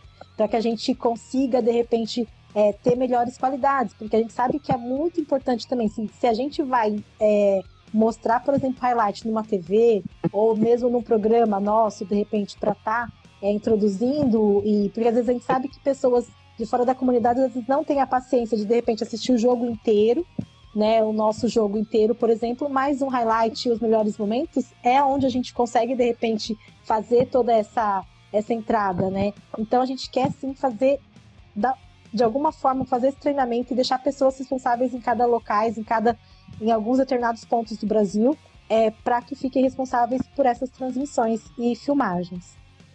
Só complementando o que você falou, Cris, é, é, eu já acho que eu já falei algumas vezes com o Munden, é, é, existe alguma é, iniciativa da CBFA para criar, por exemplo, é, aquela coisa né, do, do POP, né, do procedimento operacional padrão. eu, eu, acho que eu até falei isso com o Munden há algum tempo atrás, porque eu acho que é importante. Eu sei que eu acho que o Thiago está fazendo isso na área médica, é, ele está é, tá fazendo essa do que deve ter num evento, né? É, de futebol americano, o que, deve ter de, sobre informações da área médica e se isso é, vai se estender para outras áreas. O mundo até mesmo quando é, eu ajudei ele a, a, passei algumas fotos para ele, que eu tenho um acervo de fotos de jogadores de futebol americano, e eu até falei para ele, falei, putz, podia ter um cronograma para isso também, né, para tirar foto de cada jogador, porque a gente sofre muito com isso. Exato. E aí tem várias outras áreas, filmagem, pintura de campo, é, a CBFA tá pensando, que, porque eu acho que isso, isso faz parte, né, dessa dessa questão de tentar arrumar bagunça, eu acho que é muito papel da confederação, já que os times não fazem por própria, e aí fica cada um fazendo do seu jeito, é, a, a CBFA lançar alguma coisa realmente para ajudar os times. É, um material ali, um, um e-book que fala como deve, qual deve ser o ângulo da filmagem, qual que deve ser, por exemplo, aí como o Juan falou, você tem um poste no meio da filmagem, o que, que você faz, é, como fazer scout, coisas do tipo, sabe? Porque, porque eu acho que é isso que a confederação. É, aí, aí, sendo sincero, eu, eu fui de um time é, zoado, que era o Piratas da Serra, aqui em BH, e depois eu saí pro, pro Locomotiva. Fui duas realidades diferentes. Mas o problema era o mesmo. Né? O problema era a gente fazendo como a gente achava que tinha que fazer. Né? Não, não, não tinha uma instrução. Então é, a CBFA vai, vai ter alguma coisa assim essa é a nossa ideia. Não só, tipo assim, a gente vai fazer um regulamento colocando alguns padrões mínimos de exigência para, por exemplo, filmagem, né, é, e algumas coisas assim no sentido de estrutura dos jogos, porém, mais importante do que só multar, de repente, por não cumprir, sabe, tipo, uma exigência, é orientar, sabe, é orientar. A gente, tipo, o que a gente quer fazer é exatamente isso, sabe? Criar manuais de procedimento, mas assim, no sentido de realmente não só ter o manual por escrito, sabe? Mas tipo, de vem cá, vamos aqui, vamos sentar, vamos fazer reuniões e pegar pessoas, por exemplo, aqui em São Paulo, por exemplo, só mostrando um exemplo, o Ornelas fazia a filmagem de praticamente todos os, os times do, de São Paulo para o brasileiro. Então, tipo, é uma pessoa que de repente já tem um padrão de como que tem que ser e, e depois como que tinha que editar e tudo mais. Então, a gente quer tentar pegar pessoas que já têm experiência, por exemplo, em determinados estados e mostrar, né, como exemplo e, e de repente a gente fazer esses workshops né, para que realmente a gente oriente o maior número de pessoas. A gente sabe que a gente precisa de mais braços também pelo Brasil, para que e a gente orientando pessoas assim, em cada cidade, em cada em, em várias pessoas no estado, elas podem fazer esse trabalho e aos pouquinhos a gente está orientando, sabe? Tipo, eu acho que nosso papel é muito importante nessa parte também, de orientar. Porque hoje a gente falta, né, por exemplo, mão de obra especializada, mas cabe a nós, de repente, estar tá ensinando esses ofícios, sabe? Para que mais pessoas tenham capacidade que a gente depois possa exigir, sabe? Mas acho que primeiro é esse trabalho aí de, de orientar. É, eu acho que vai ser muito importante e a gente tem planos disso. Só para Eu acho. Ô, PH, PH. Fala aí, Você tá, você que tá me boicotando aí, cara. Brincadeira. É, deixa eu te falar. Eu acho, Cris, tá? É, que assim, o, o, o, o, primeiro passo que a gente tem que dar é em relação à padronização, entendeu? É igual o Felipe falou mesmo. É, mas principalmente em relação à estrutura de campo. Por exemplo, é, eu, já tomei, eu já paguei a multa pela BFA porque eu pintei um campo, os números do campo estavam a 5 jardas da sideline ao invés de 9. Eu, eu, paguei essa multa. Foi mais de 400 reais. O Titãs pagou a multa. Beleza, a gente fez errado, ok. E aí eu comecei a virar o quê? Fiscal de campo. Ah, paguei essa multa, é meu direito, é meu direito. Pô. Final da Conferência Nordeste 2019. O campo estava mal pintado. Mandei um print para a BFA. Cadê? Cobraram isso aqui? Ah, o delegado da partida não mandou. Ah, então, pô, então peraí. Pois é. Fora, não, pois é. Eu, eu dei esse exemplo da final do Nordeste porque foi um jogo impactante, pô, a final de uma conferência. É, fora outros campos, pô. É, eu já, já fui para campo que não, não, não tinha é, hidratação de forma correta, é, era galão de água aberto, pô, não pode, gelo, Sim. tava lá. Feira na entrada, gelo feira filtrado. na entrada do estado. Né, feira na entrada do estádio, né? Feira na entrada do estádio, ok. Então, isso é algo externo, né, Felipe? Não é algo que. Tô zoando com você, cara. Não, não, tudo bem. É, eu recebi gelo, gelo filtrado, pessoal, não é, é gelo escama não é filtrado. Né? O regulamento é bem claro, gelo filtrado, tem que ser não gelo em escama. É, são coisas que parece que são bobas a gente dizer isso, mas a gente pega para ver é, para o crescimento do, do, do, do, esporte no Brasil, ele é importante, entendeu? Pô, ah, é bobagem, pô, tá falando de gelo filtrado gelo escama. Se tem, se tem um regulamento, cara, tem que ser cumprido. Agora, ô, ô Cris, e, e uma coisa, Juan, e uma coisa também que é importante é, falar é que assim, tipo, não pode ser duas moedas e duas medidas, né? Por exemplo, como você tá falando, porque era muito comum esse tipo de reclamação também. De repente, um time é multado por uma linhazinha que de repente está fora do lugar e outros com, com de repente alguma coisa mais gritante e o delegado de repente não ter apontado ou fulano, sabe, tipo, era muito. A gente tem que criar sim essa padronização, tipo assim, tanto é, nessa forma assim, de orientar, de tentar fazer com que os times e, e, e as, cada vez mais pessoas aprendam esses ofícios, que a gente consiga cada vez oferecer uma melhor estrutura, mas dessa forma, sabe? Tipo assim, é, o importante não é a multa, de repente, não é lucrar através dessas multas, sabe? Mas sim, tipo, trabalhar para que cada um faça sempre o melhor possível para que tenha é, a gente consiga entregar né, uma boa, um bom produto para quem está assistindo, seja é, lá no, no estádio, ou seja na, nas transmissões e highlights que a gente depois vai apresentar, sabe? Eu concordo muito com você com relação a isso, de tipo, de. E, e é isso mesmo, se um dia você for multado, você vai querer que olhar e, e, e tentar olhar para cada detalhe dos demais para ver se realmente está todo mundo nos conformes, né? Porque se de repente você sofreu uma punição por conta disso, é, né? Os demais também têm que estar sendo exigidos.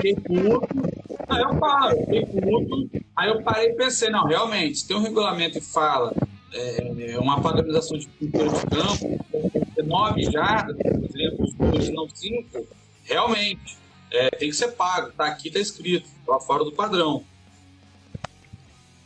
Pessoal, vocês estão me escutando aí? Opa, acho que eu voltei. Agora sim, PH. Agora, agora sim. sim. Alô, alô, alô. Tá me ouvindo agora? Eu, eu acho que eu caí. Sim, tira o fone. Eu, eu pegar, eu acho tira o fone aí, porque eu acho que você vai ficar melhor, cara. Segura o celular na mão, porque eu acho que o seu fone tá, tá com mau contato em algum lugar, cara. Tá Vocês estão me ouvindo agora, gente? Sim, Juan. Ah, tá agora melhorou. Eu queria te fazer uma pergunta. Você, você falou que todo o, o trabalho da, da, da do, de gestão do campeonato vai ser voluntário, tá? É, eu, Juan, eu não acho pecado é, as pessoas receberem por estar no futebol americano. É, inclusive, se eu tenho um, uma empresa, vamos dizer assim, a BFA, que é um, que é um prestador de serviço meu, que eu pago e, e, e ele é um cliente, é, e meu time é um cliente deles, né? É, e eu tenho total direito de estar tá cobrando as coisas. É, até às vezes eu até, até falava assim, pô, às vezes é sacanagem, porque a gente chega para os meninos da BFA e é domingo a domingo, 24 horas por dia. É duas horas da manhã, eu vou mandar mensagem para um, um gestor de campeonato e eu quero que ele me atenda, é, me responda. É, claro que eu não, duas horas da manhã nunca mandei mensagem para ninguém, né? Mas é, dia de final de semana, segunda-feira de manhã, dia útil, corrido, feriado. Como é que vai ser isso na CBFA, já que vai ser um serviço voluntário, onde não vai ter uma, tipo, basicamente uma relação cliente barra prestador de serviço? Como é que será isso? Quem, quem vai ser o responsável por estar gerindo o campeonato? Será você? Será uma outra pessoa? E como é que vai ser esse canal de comunicação? Vai ser, tá. ó, você pode mandar mensagem, ligar para essa pessoa de tal hora, ou é dia inteiro? Como é que vai ser isso aí? Oh, uma coisa também que eu deixo bem claro, também não sou contra ninguém receber, tá? Tipo, por estar tá prestando serviço ou é, recebendo por estar tá trabalhando para organizar o campeonato, ou por gerir campeonato, ou gerir uma federação. Não há problema algum nisso. Só acho que nesse momento ainda não, não há é, condições de que as pessoas recebam enquanto a gente não tem como dar uma estrutura bacana para os times e para os atletas. Isso de repente vai ser depois uma consequência. A gente vai colocar pessoas responsáveis sim, tá? Não vai ser eu, tipo, não, não tem como eu ficar responsável para falar com todos os times, todos os atletas. Vão ter pessoas responsáveis para estar tá conversando com os times, para estar tá atendendo as solicitações, porque a gente sabe que os jogos acontecem sábado, acontecem domingo, então precisa ter gente de plantão para resolver esses assuntos. De repente, é, conversar com os times que podem estar tá viajando, inclusive de madrugada, para estar tá chegando nos jogos no domingo para jogar ou no sábado. Então, a gente vai montar toda uma estrutura dentro da confederação para que dê esse apoio para os times, tá? Times, atletas e todo mundo que for participar do campeonato. É, a gente deve ter sim alguns funcionários é, para nos ajudar nessa parte operacional, porém não vai ser pago com a taxa de inscrição. Tá? A gente tem é, projetos aprovados, inclusive captados já, para que a gente consiga é, contratar, por exemplo, uma auxiliar administrativa, uma auxiliar operacional que pode estar tá trabalhando pela confederação e nos auxiliar em todos esses processos. Então, tipo assim, a, quem estiver participando do campeonato vai ter o contato dessas pessoas, vão ter diretores responsáveis para tocar e resolver de repente algum assunto que esses funcionários não consigam na hora. Então a gente vai ter toda a equipe de plantão aí para estar tá realizando isso. Que a nossa ideia é realmente organizar uma coisa é, muito bom, muito organizada e que, que consiga suprir todas as necessidades. É, apenas para a gente assim é, encerrar um pouco esse assunto por uma questão de tempo, é, tem muita gente que acha que eu também sou contra pagar o presidente, seja da confederação, de alguma liga e etc e tal. Não é. O meu sonho é um dia falar assim, ó, o presidente da confederação ganha 100 mil por mês, 200 Exato. mil por ano, sabe? Não tem problema nenhum. Desde que o trabalho seja bem feito, desde que as coisas sejam entregues, desde que tudo esteja correto. Então, existe uma diferença entre pagar por aquilo que você tem como pagar e você retirar de um lugar onde você poderia estar investindo para desenvolver melhor o futebol americano praticado no país. Então, tem essas pequenas diferenças que muitas vezes as pessoas não, não, não entendem o meu ponto de vista. É igual, ah, eu sou contra a Liga BFR receber no passado? Não. Mas quando você pegava 40, mais de 40% do faturamento para três pessoas, aí é de fuder. E para mudar de assunto, o futebol americano já teve a sua pergunta respondida. O, o Breno está na transmissão, o Cleiton Conrado, Yuri, a Sirlene, o Juliano Grosso. Legal, queria fazer mais uma pergunta, né, Rapidinho, uma coisa que o Trigo falou é verdade. O beisebol no Brasil, cadê? O beisebol tem 120 campos no Brasil e é zoado. O futebol tem mais de 120 anos, 5.700 estádios, não é padronizado. Imagina o futebol americano que não tem nenhum. Não, então, e lembrando, e olha só, e lembrando, o futebol, o futebol americano pega. calma aí, Juan. É uma coisa que cabe à confederação ou à organização que está realizando o, o campeonato, o, o, evento, enfim, é, não apenas aplicar multas. Porque, pô, se aplica a multa, paga, beleza, a pessoa pode ir lá e fazer cagada de novo, vai lá e paga de novo.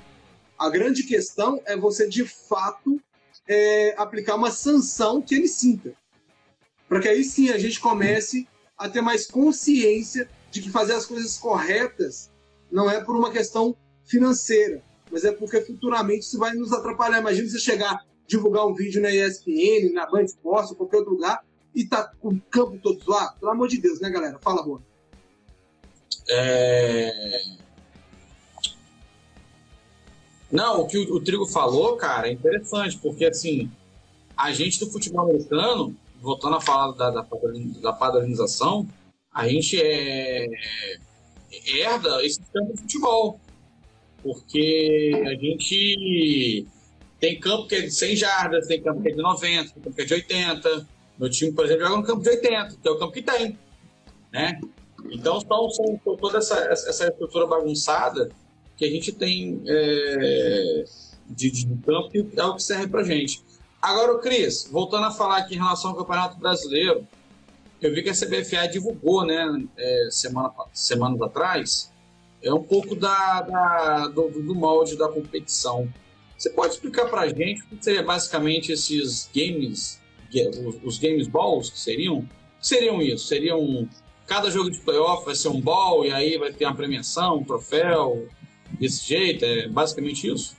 Isso, basicamente isso. A nossa ideia é realmente é, premiar e fazer bons né, intermediários, sabe? Então, assim, de que então dentro do não só o, o, a final, né, por exemplo, que vai ser o grande campeão e levar troféu e medalha, mas também os bowls intermediários, assim como é o college, né? Então a gente tem aqueles vários bowls com nomes até bem específicos e já são é, hoje bem conceituados e, e tradicionais, da gente começar a criar essa tradição também no Brasil e ter os bons é, regionais ou então a, a, nossa ideia é essa, sabe, fazer mais times é, serem premiados, né, durante a, a campanha no, no campeonato, ao longo do campeonato.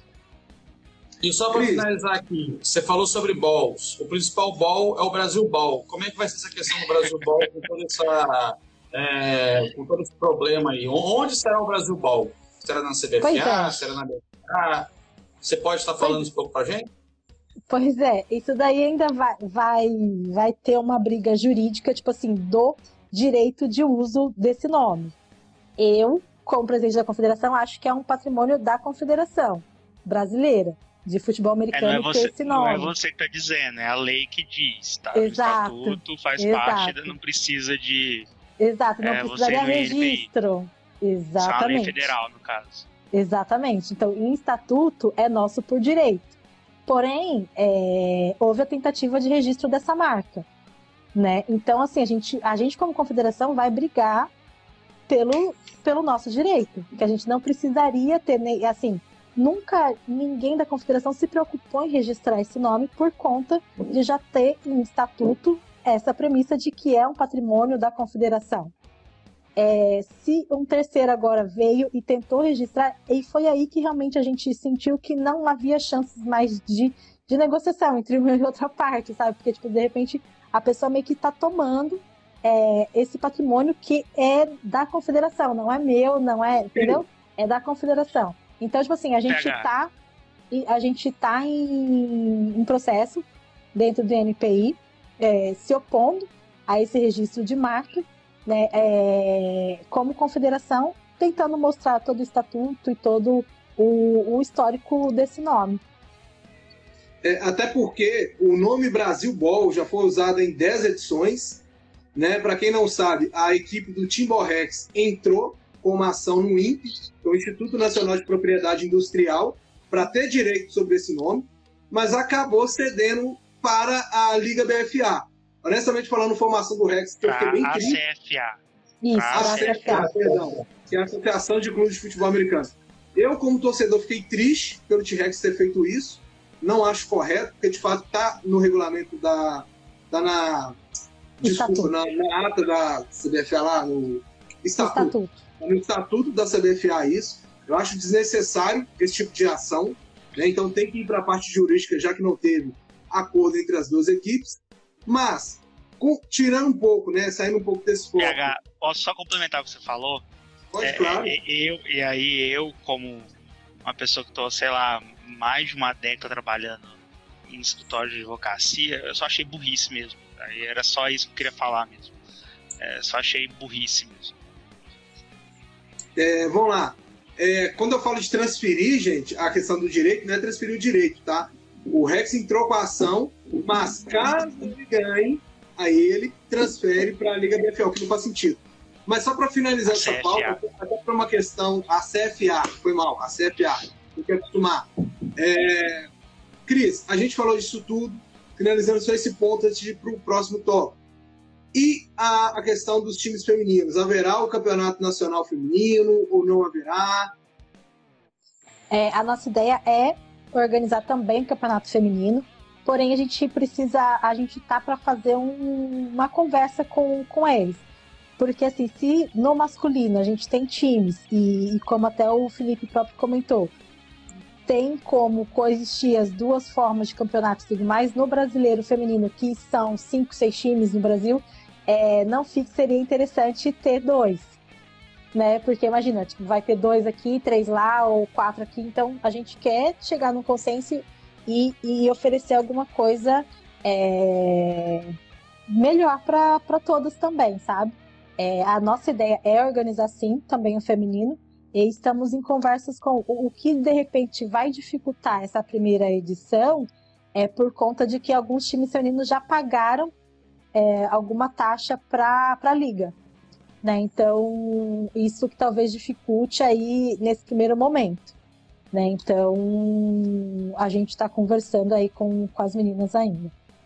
E, Agora, Cris, pode perguntar, uma pergunta aqui enquanto estava é, tendo a, a live de um atleta, né? É, meu, vamos supor, meu time vai jogar, não vai jogar o campeonato da CBFA. É, como é que eu faço para ficar apto a. E, ó, teoricamente, a gente percebeu já que na BFA não vai ser obrigatório o pagamento de, de, federa, de, de federação à confederação, né? Como é que ele faz para ficar apto a, a, a, participar de eventos da CBFA? Jogos da seleção brasileira, por exemplo, é, camps regionais? Como é que ele vai fazer para estar tá em dia, para estar tá regularizado com a confederação? É, ele vai. Ou a confederação ele... não vai aceitar esses atletas que são de fora, não. que é fora da, da, da, da, da confederação? Não, qualquer atleta do Brasil pode ser um atleta confederado entendeu? Independente da, da liga ou dos campeonatos exigirem a, o pagamento da taxa confederativa, de ser um atleta confederado, o atleta pode pagar a taxa confederativa e estar tá ligado à nossa confederação. Não necessariamente ele precisa, o time dele estar tá jogando o campeonato da CBFA para ele estar tá, é, federado não, né? Sim. Apenas estar em dia com a CBFA, né? Assim Exato. como uma OAB da vida, você faz Exato. qualquer coisa se você tiver regularizado, assim como CBF, CBF, CBV, qualquer coisa, é o padrão. É, é o padrão de confederação, exato. É assim, exato. Eu acho que futebol americano criou-se né, algumas coisas assim enraizadas lá, lá atrás, que é meio, é, ah, não pode receber, ah, não pode pagar taxa de federação. Gente, qualquer esporte, se você qualquer for, for jogar, se você for jogar frescobol, você vai ter que pagar a Federação de Frescobol para ser atleta de frescobol. É isso aí. É, Estados Unidos eles pagam lá, a NBA tem a Associação dos Atletas, que é, que é um sindicato, mas os atletas pagam pro sindicato, Sim. assim como na NFL, na, na NFL vai aparecer no Madden, tem, tem tudo isso também. A galera acha que não, mas tem lá o sindicato lá, que é forte, é, que faz o papel de federação, querendo ou não. Não, uhum. são, não são os atletas que pagam por tudo, né, gente? Quando a, já está no nível profissional, igual é no amador. E aproveitando aqui, mandando um abraço aí para Gabizota, Adinha, Léo Fragoso, Jimmy, Ferinha, Anderson, DMM, Aidan, Aidatan, Juliano Broto, que ainda continua aqui conosco. O BSG14 mandou uma pergunta aqui, Cris, antes da gente ir para o próximo tópico, o último tópico do programa, que está chegando ao fim, mas depois Tem vai último? ter mais. É... O BSG14 mandou a seguinte pergunta: Campeonatos de base ou under 18, será que rola? Rola, rola sim. Vai, vai come... A gente está com o projeto bem, bem forte aí que vai começar a sair do papel. Né? A gente colocou o Adam Rodrigues como o diretor de, de base do FA. Então passou essa correria aí de, de mundial, que ele também era atleta de seleção.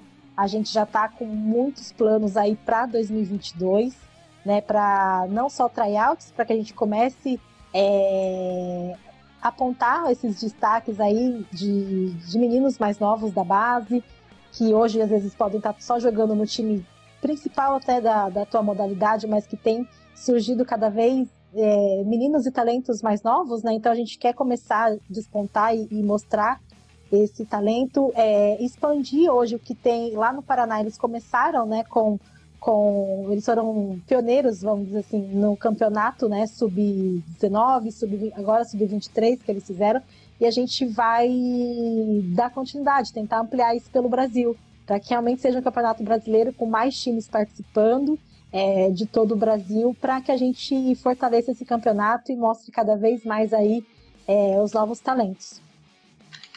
E agora partindo aqui para a questão da gestão, Cris né, um ano aí à frente da CBFA. Claro que a CBFA, honestamente falando, eu estava até conversando, não lembro com quem, e muitas pessoas, teve gente que me perguntou assim, PH, qual que vale mais a pena jogar? O campeonato da BFA ou da CBFA? Né, o que está certo, o que está errado? Eu falei que depende. Depende do que, que você quer. Eu, particularmente falando, eu sempre falei isso. Aí eu espero que o Marcelo, a galera da BFA que esteja me assistindo, não levem isso para o lado pessoal mas eu sempre falei isso até no âmbito eh, estadual. Eu não participo de campeonato que não é oficial. Tá? não coloco a minha integridade física por nada. Honestamente falando. É, por nada para deixar que eu fique nos campeonatos de futebol amador. Mas quando a gente passa assim, para um ano da gestão é, Cris Cage, a gestão que eu apelidei de, de sushi, gestão sushi, e a galera também me falou que eu sou xenofóbico. Né? Enfim, é, a gente fala de ruptura com a Liga BFA, mas hoje existe alguma conversa entre você e os gestores de lá para que vocês né, voltem a ter uma aproximação ou não existe essa conversa? Olha, PH, a gente tentou, eu tentei, é, Dan Miller tentou, a gente tentou muito conversar, tá? É, fizemos algumas reuniões e hoje está bem complicada aí a, a, a conversa, sabe? tá bem complicada mesmo a, a conversa entre os dois lados. É, deve continuar existindo aí os dois campeonatos, pelo menos por algum tempo, mas assim, eu te digo que, que é quase que nula aí a, a conversa entre nós. É, assim, eu vou, eu vou, eu, eu vou só comentar, é, falando aqui, PH, é, a gente às vezes confunde, como a gente é do, do, de um nicho, né, que é do futebol americano e tem como referência a NFL, é, a gente às vezes confunde como é que é o modelo de desporto no Brasil, entendeu? É, nosso modelo de desporto é totalmente diferente do modelo de desporto americano. Então, aqui é um modelo de desporto federativo, né? É, onde a gente tem confederações. Aqui até, por exemplo, é até, até diferente do país da Europa, né? Onde a gente tem uma confederação, federação. Nos Estados Unidos, que tem como base, é um, é um modelo associativo, né, de ligas, né, dessas é, associações. Então, aqui é a, a, a, a, forma que se gera o esporte, ele é diferente. Ah, Juan, mas tem a NBB. A NBB, ela existe, ela é, ela é, um, modelo, ela é um modelo de campeonato de, de sucesso, porém ela só está lá porque tem um aval da Confederação Brasileira de Basquete. Se não tivesse o aval da, da CBB, não teria NBB. Poderia até ter, Boa. só que seria e vale fazer para vale... os clubes de, de, de, de basquete vale fazer um adendo que a gente dá muita atenção para os Estados Unidos, mas é só os Estados Unidos que tem esse modelo, tá? Porque basicamente Exatamente. o mundo inteiro é federativo. Exato. Só que a gente gosta de dar atenção só para os Estados Unidos. Então é, é só. Mas assim, é porque como é, é, o nicho ele, é, sim, sim. ele tem como base os Estados Unidos, aí o cara vê a NFL, vê uma NBA, é. ou quem gosta do beisebol, né? Que vê a, a, o campeonato, o torneio, a Major League, é, Major League Soccer, não, a, a MLB, né? Que é a Major League Baseball. Então, mas é, aqui é diferente. O modelo de esporte no Brasil é diferente do modelo americano, entendeu? Então, é, acho que às vezes as pessoas confundem isso. Eu Exato. gosto de sempre mencionar, eu sou flamenguista. O Flamengo, para mim, é campeão brasileiro de 87. Só que, é, como o modelo de esporte no Brasil ele é federativo, e quem jogou o campeonato da federação foi o esporte, a justiça se entende que o esporte é o campeão brasileiro de 87. E por quê? Por conta do modelo de esporte que é o Brasil. É, ele, ele tinha que trazer isso, né? Oh, meu Deus do céu. Não, mas é, mas é uma flamenguista. É uma analogia, Igor. Uma analogia boa. É uma analogia flamenguista. Quando ele não tá correndo da polícia, ele tá falando besteira. Não dá, ah, não dá pra aceitar. Não dá. Ai, ai, essa zoeira interna, tá, Cris? Não, zoeira interna com o Juan. O Juan é o chato do grupo do soccer, tá? É, mais próximo a gente hoje, né? Existe o grupo da imprensa, existe o grupo de imprensa voltado para o futebol, BBB e outras coisas, porque a gente também é ser humano. Entendi, a gente fala de tudo menos de futebol americano no Brasil. Vou te ignorar. o Lucas, ele fez uma pergunta, o Lucas Mazotti, ele falou assim, Cris, ah, uma pergunta para a Cris Gestora. É, qual a sua expectativa? Ô, Lucas Davi, depois a gente faz um bate-papo sobre isso aí, tá? eu vou te ignorar. É, ô Cris, é, de tudo que você fez até agora, né, daqui para frente, qual a sua expectativa enquanto gestora? Cara, assim, acho que as expectativas assim são muito boas, sabe, para 2022, desse trabalho que a gente começou a plantar 2021. Acredito que a gente vai começar a colher os frutos agora esse ano. Então, assim, sabe, seja dos projetos incentivados, seja do, do que a gente iniciou aí no, no flag, no próprio futebol americano aí com a reativação das seleções e tudo mais. Então, assim, a tendência é só melhorar para esse ano. É, a gente tem muita coisa boa aí, muita coisa legal já gatilhada para soltar, só, só esperando algumas definições aí, então tem muita coisa boa para acontecer esse ano. E você, eu vi que você estava num, num, certo lugar aí, numa certa cidade, num certo centro de treinamento, sabe, de uma seleção brasileira que não é da, da bola oval. Você pode falar alguma coisa sobre isso? Só fala que é longe. Não é longe, não, gente, não é longe. é super pertinho de, de, da capital, super pertinho da capital. É, a gente deve soltar muito em breve aí, nos próximos dias, é, uma sede, um centro de treinamento para as nossas seleções. Fixo, definitiva aí, uma sede, é, sede de campo, tá? Tipo assim, uma sede para ter onde treinar, onde guardar nossos equipamentos. Então, assim, vai ser muito, muito bacana. Porque a gente sabe que ela não goza de uma reputação lá muito grande. Né? Por mais que tenhamos as nossas críticas à Liga BFA, é, ela teve muitos acertos também, isso a gente deve pontuar, mas a gente sabe que das gestões passadas a CBFA não goza de uma grande reputação e as pessoas têm mais esperança na pessoa Cris Cage, pela sua integridade, a sua honra, né, o seu trabalho muito bem feito em São Paulo, do que qualquer outra coisa. Como que você é, é, quais foram os maiores desafios que você enfrentou dentro da CBFA quando você assumiu para você dar conta de todos os problemas passados e tocar a vida, vamos dizer assim? Ah, PH, é difícil dizer, né? Primeiro, assim, eu agradeço assim, essa, essa confiança que, que a comunidade, grande parte da comunidade, vamos dizer assim, colocou é, em mim, sabe? Acreditando aí no, no trabalho. Então, assim, eu fico muito contente de estar tá tendo esse feedback, assim, de, da grande maioria, assim, positivo, sabe? Então, assim, é, é uma grande, é um grande desafio, né? Tá, tá tentando mudar essa imagem da, da confederação que por alguns momentos acabou ficando é, mal vista, né? É, pela comunidade, pelos atletas. Então, a gente está tentando é, mudar isso, tentar se aproximar um pouco mais de, de todos, né? Com uma, então, assim, essa, é esse meu desejo de estar muito próximo, fazer uma gestão mais próxima dos atletas, dos times. E é isso, sabe? Tipo, muitos desafios pela frente, principalmente aí financeiros, mas acredito que pouco a pouco, mostrando o nosso trabalho, nossa força aí como esporte, como modalidade, a gente vai acabar vencendo aí todos é, passo a passo. Juan, você tem alguma pergunta?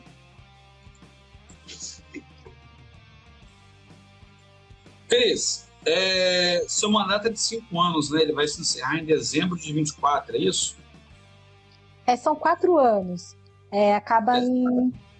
São quatro, é que é 21, 22, 23, 24. São quatro anos. Em dezembro de 2024, o que você quer que é, se sinta realizada como é, presidente da confederação? Ah, eu, eu tenho muita. Eu, assim, eu quero, acabando esse mandato, quero cumprir até o final do mandato. Se Deus quiser, de repente, a gente faz, é, fazendo. É, desculpa, interromper, isso é importante, né? Tem que ser a primeira na história para terminar o mandato, né? Isso aí já é Sim. um Não, eu quero, inclusive, assim, se tiver tudo correndo bem e toda a comunidade tiver é, gostando do trabalho, eu quero ainda tentar uma reeleição para estar junto nas Olimpíadas. então, eu tenho isso como, de repente, objetivo, sabe? De estar tá não só cumprindo o mandato até final de 2024, mas conseguir mais quatro aí para estar tá acompanhando a, as seleções de flag aí nas Olimpíadas, sabe? Então, a gente está trabalhando muito forte em cima disso, assim, sabe? Tipo, estou muito junto com, com os coaches, seja da seleção feminina, tanto da seleção masculina, e de realmente fazer um trabalho de desenvolvimento do esporte, sabe? É, tanto do flag, tanto do FA, para que a gente trabalhe isso e, e, que seja nosso carro forte, sabe? Tipo, o esporte em si, sabe? O, o desenvolvimento do esporte, seja com os atletas, seja é, coaches, árbitros, que a gente sabe que a gente tá, assim, é, aumenta o número de atletas, mas a gente não tem é, da mesma proporção o número de coaches ou de árbitros, então a gente precisa aumentar toda essa, essa mão de obra que, que gira em torno aí do futebol americano para que a gente consiga crescer, né? A gente consiga ser uma comunidade sustentável e então uh, vai muito isso tá, tá nos meus planos realmente, né? Não só terminar o mandato, mas bem, para que de repente consiga mais um para estar tá em oito anos realmente fazendo o esporte decolar e fazer ele é, se tornar um esporte olímpico com muitas crianças e muitas pessoas cada vez mais conhecendo o esporte e quem sabe, né, um, tem esse crescimento como o skate teve nas últimas Olimpíadas, a gente também fazer ter esse salto aí de, de, de investimento, de, de, de entusiastas e praticantes também. É, gente, apenas indo para as perguntas finais, porque nós já estamos aqui há mais de duas horas no podcast, o que eu fico bem feliz porque a gente conseguiu abordar bastante assunto em um tempo relativamente curto, né? É, Felipe Júnior, ah, pergunta final para a Cris. Conversa para. Okay, seria conversa para ficar a noite toda aí, mas a gente é. tem. É, não, a gente tem. Ô, gente, a gente não, a, a, nós ainda não somos elfos que dormem apenas quatro horas, tá? Às 5 horas da manhã eu estou indo para o hospital. Então, vamos lá. pergunta final para Cris Cage. A, minha, a minha pergunta é um pouco, é, é, é um pouco é, de dúvida pessoal, sabe? Eu sou um cara muito noiado como escreve meu nome. O PH sabe muito bem disso. É, que o meu nome é tudo com I, né? F-I-L-I-P-I, inclusive na universidade me zoavam por causa disso, porque eu ficava corrigindo as pessoas. E a gente fala Cris Cage porque a gente é ignorante o suficiente para não saber falar o resto, né? Já ouvi uhum. umas quatro pronúncias diferentes da sua. Eu acredito na do Munden, né? Porque o Munden é a única pessoa que eu conheço que fala japonês fluente, então é na dele que eu, que eu confio. Mas como que é? Porque assim, eu sou noiado e eu xingo mesmo. PH, PH já até salvou meu contato com, com o nome correto e, e como é a grafia errada e como ele não, deve falar. É, e, e, e assim, e, e, a gente fala por ignorância, criscagem por ignorância, tá? Então, qual que é o correto? eu, eu, eu, sei que o meu sobrenome é bem complicado, por isso eu mesmo já, já costumo usar o Kaji para ficar mais fácil. Mas a letra J no dicionário japonês mesmo tem um som de letra D, né? Então por isso que fala Kajiwara, né? Mas assim, aqui no Brasil, grande muita gente fala Kajiwara. Então, assim, eu já estou mais acostumada até com o Kajiwara, né? Com o J com som de G, como é aqui no nosso alfabeto brasileiro, né? Alfabeto aqui do, do Brasil. Mas o correto no Japão é Kajiwara, com som de D. Mas pode chamar de Kaji, que não tem problema não, que já estou mais. Tá ótimo, tá ótimo. Não tem problema. eu, eu confesso que eu não sabia dessa. Pra mim você foi criscagem, mas é porque eu leio como eu. É, leio. não, mas, mas assim, é. tipo, hoje em dia, tipo assim, qualquer lugar que eu vou, se eu for falar Cajiwara, é muito difícil. Entendeu? É Cajiwara, só que é com J, entendeu? Sim. Mas assim, muita gente. Vamos supor, se eu for no Starbucks hoje e falar assim, é Cajiwara, vamos escrever de qualquer jeito, menos Caju, com, com J. É, Caju. Caju. É, tinha, entendeu? é isso mesmo. Mas assim. Tá recebendo o Juan tá recebendo perguntas ali no privado. Faz aí, Juan. É, o pessoal eu posso, tá eu posso, eu posso só, só me despedir, porque eu tenho que realmente dar uma saída. É, eu só queria é, agradecer é, PH, Juan, por, por, por me chamarem e, e, a Cris, né, mas é, por, por, estar aqui, por estar respondendo as nossas dúvidas. É, e bora para mais esse ano, para para finalmente mais uma temporada, né? Se não me engano, a 12 segunda temporada é, oficial aí, se a gente for contar desde 2019, né? Das temporadas que existiram de fato. É, e desejar boa sorte para você, para toda diretoria e para todo mundo que faz parte da CBFA. Que, que a gente tem um ano maravilhoso aí pela frente. Obrigada, Felipe. Obrigada mesmo. Obrigado, tchau, tchau. Tchau, Juan. Tchau, PH. Beijo. Até mais, Felipe. Um abraço. Obrigado, cara. Tchau. Manda luz. Não.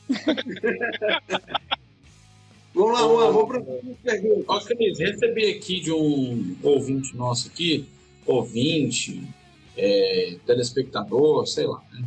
É, uma pergunta para você aqui, que quais são os planos da CBFA para reter treinadores, árbitros e gestores a longo prazo, tendo em vista que o cara entra, fica pouco tempo no futebol americano e acaba saindo, porque muitas das vezes ele tem uma própria estrutura, né? É, quais seriam os planos que a CBFA tem para essa turma aí? Tá, primeiro, primeira coisa que a gente vai começar a trabalhar é na formação, né, de, dessa mão de obra, né, de técnicos, árbitros e até gestores, porque hoje em dia, tipo, normalmente é um ex-atleta que acaba, né, se tornando ou técnico ou hábito depois que para de jogar. E depois de um tempo que ele cansa do futebol americano, ele acaba deixando. Então a gente quer começar a trabalhar mais fortemente nessa formação, né, de todas esses, é, essas categorias que você falou. E depois, aos poucos, através dos times, das federações, a gente começar a é, ter incentivos, né, para que as pessoas continuem é, trabalhando conosco. Mas acho que o primordial agora é a gente formar mais pessoas que que, que tenham essa, essas condições de trabalhar com o FA. Juan, última pergunta para Cris. Não, eu vou economizar o tempo. Eu acho que eu já, já tinha feito já a minha última pergunta. Como foi rápido aqui essa pergunta que eu recebi, é... vou, vou passar o tempo aí para a gente dar essa economizada aí. Não, então, pessoal, queria agradecer a todo mundo aí, ao Alves Alcimara, Cris Koga, Antônio, Bianca, Gualpoço, Juliano Broto, Flame, o Lucas Dolfo, Martins, Peralta. Então a galera aqui na transmissão, graças a Deus, né? É, falando até para a gente beber melhor. Ambev patrocina a gente, não tem problema nenhum. Cris, mais uma vez, obrigado por você ter aceitado o convite. É, a gente sabe que seu tempo é bem complicado, vamos dizer assim. É, principalmente por ter respondido as perguntas sem desvencilhar, sem muita firula, sempre direto ao ponto. É, eu tenho só mais uma pergunta para sua pessoa.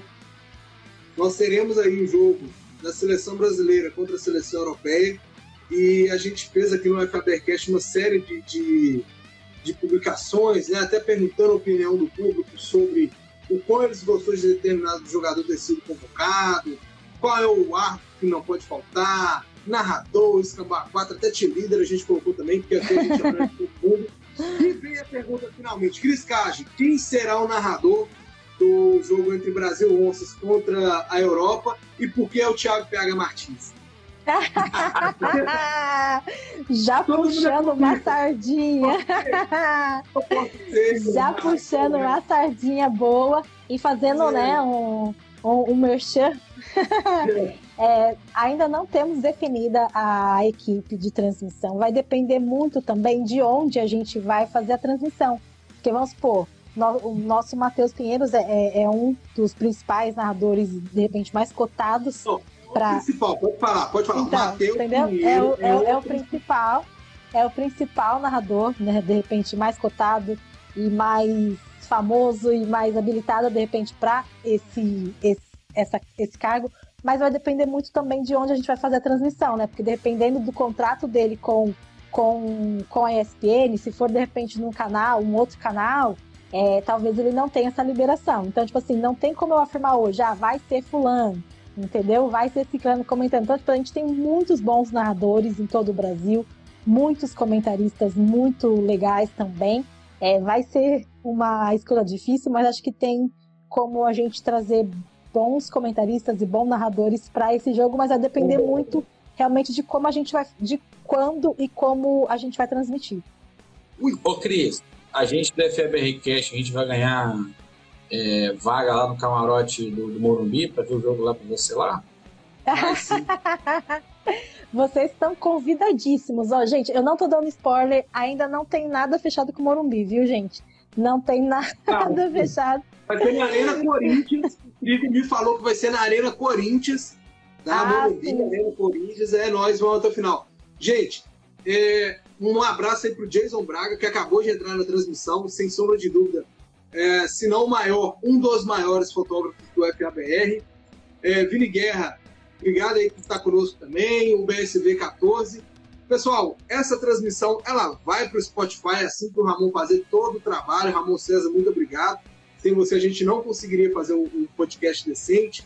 Na semana que vem nós voltamos, ainda não sabemos com quem, mas achei, a gente sabe que estará aqui no FABR Cast, o, FA, o podcast mais raiz do FABR.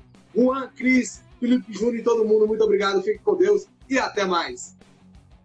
Tchau, tchau, valeu, gente. Falou! Gente, obrigado aí todo mundo. Para quem não sabe, a gente sempre termina assim, né? A gente faz esse minuto de silêncio pro Ramon cortar o áudio. Aí depois tem aquela resenha. E aí? E aí? Isso e aquilo. Tem coisa que a gente não vai poder mais fazer porque agora é ao vivo, né? Imagina a gente falar as besteiras que a gente fala. A gente tá, gente tá em live no Instagram, a gente tá no. É. Eu não esqueci, não. O povo comentando aí. Ô, Cris, obrigado mais uma vez de coração. É, você sabe que a gente faz aqui o que puder para ajudar. E, Juan, quem, quem pula carnaval não pode ganhar um Pokémon, né, Juan? Mas isso a gente conversa lá no grupo. Peraí, que são, são cenas para próximos capítulos. Calma, está muito nervoso. Beleza, galera. Fica com Deus. Obrigado. E aproveita aí, ó. Já tem ah. nosso, nosso, nossos ADM já mandaram post novo lá no, no, no nosso feed. Já curtem, compartilhem, salvem. Que aqui a gente trabalha, aqui é trabalho, pô. Velho, Rafa Cruz, 44% só de aceitação. Ficou negativaço, velho. É. A voz do povo é a voz de Deus. É, então o, o povo deve estar calado batendo um palco pro diabo, né? Mas enfim. Galera, fica com Deus e até mais. tchau, tchau, gente. Valeu, obrigada. Tchau.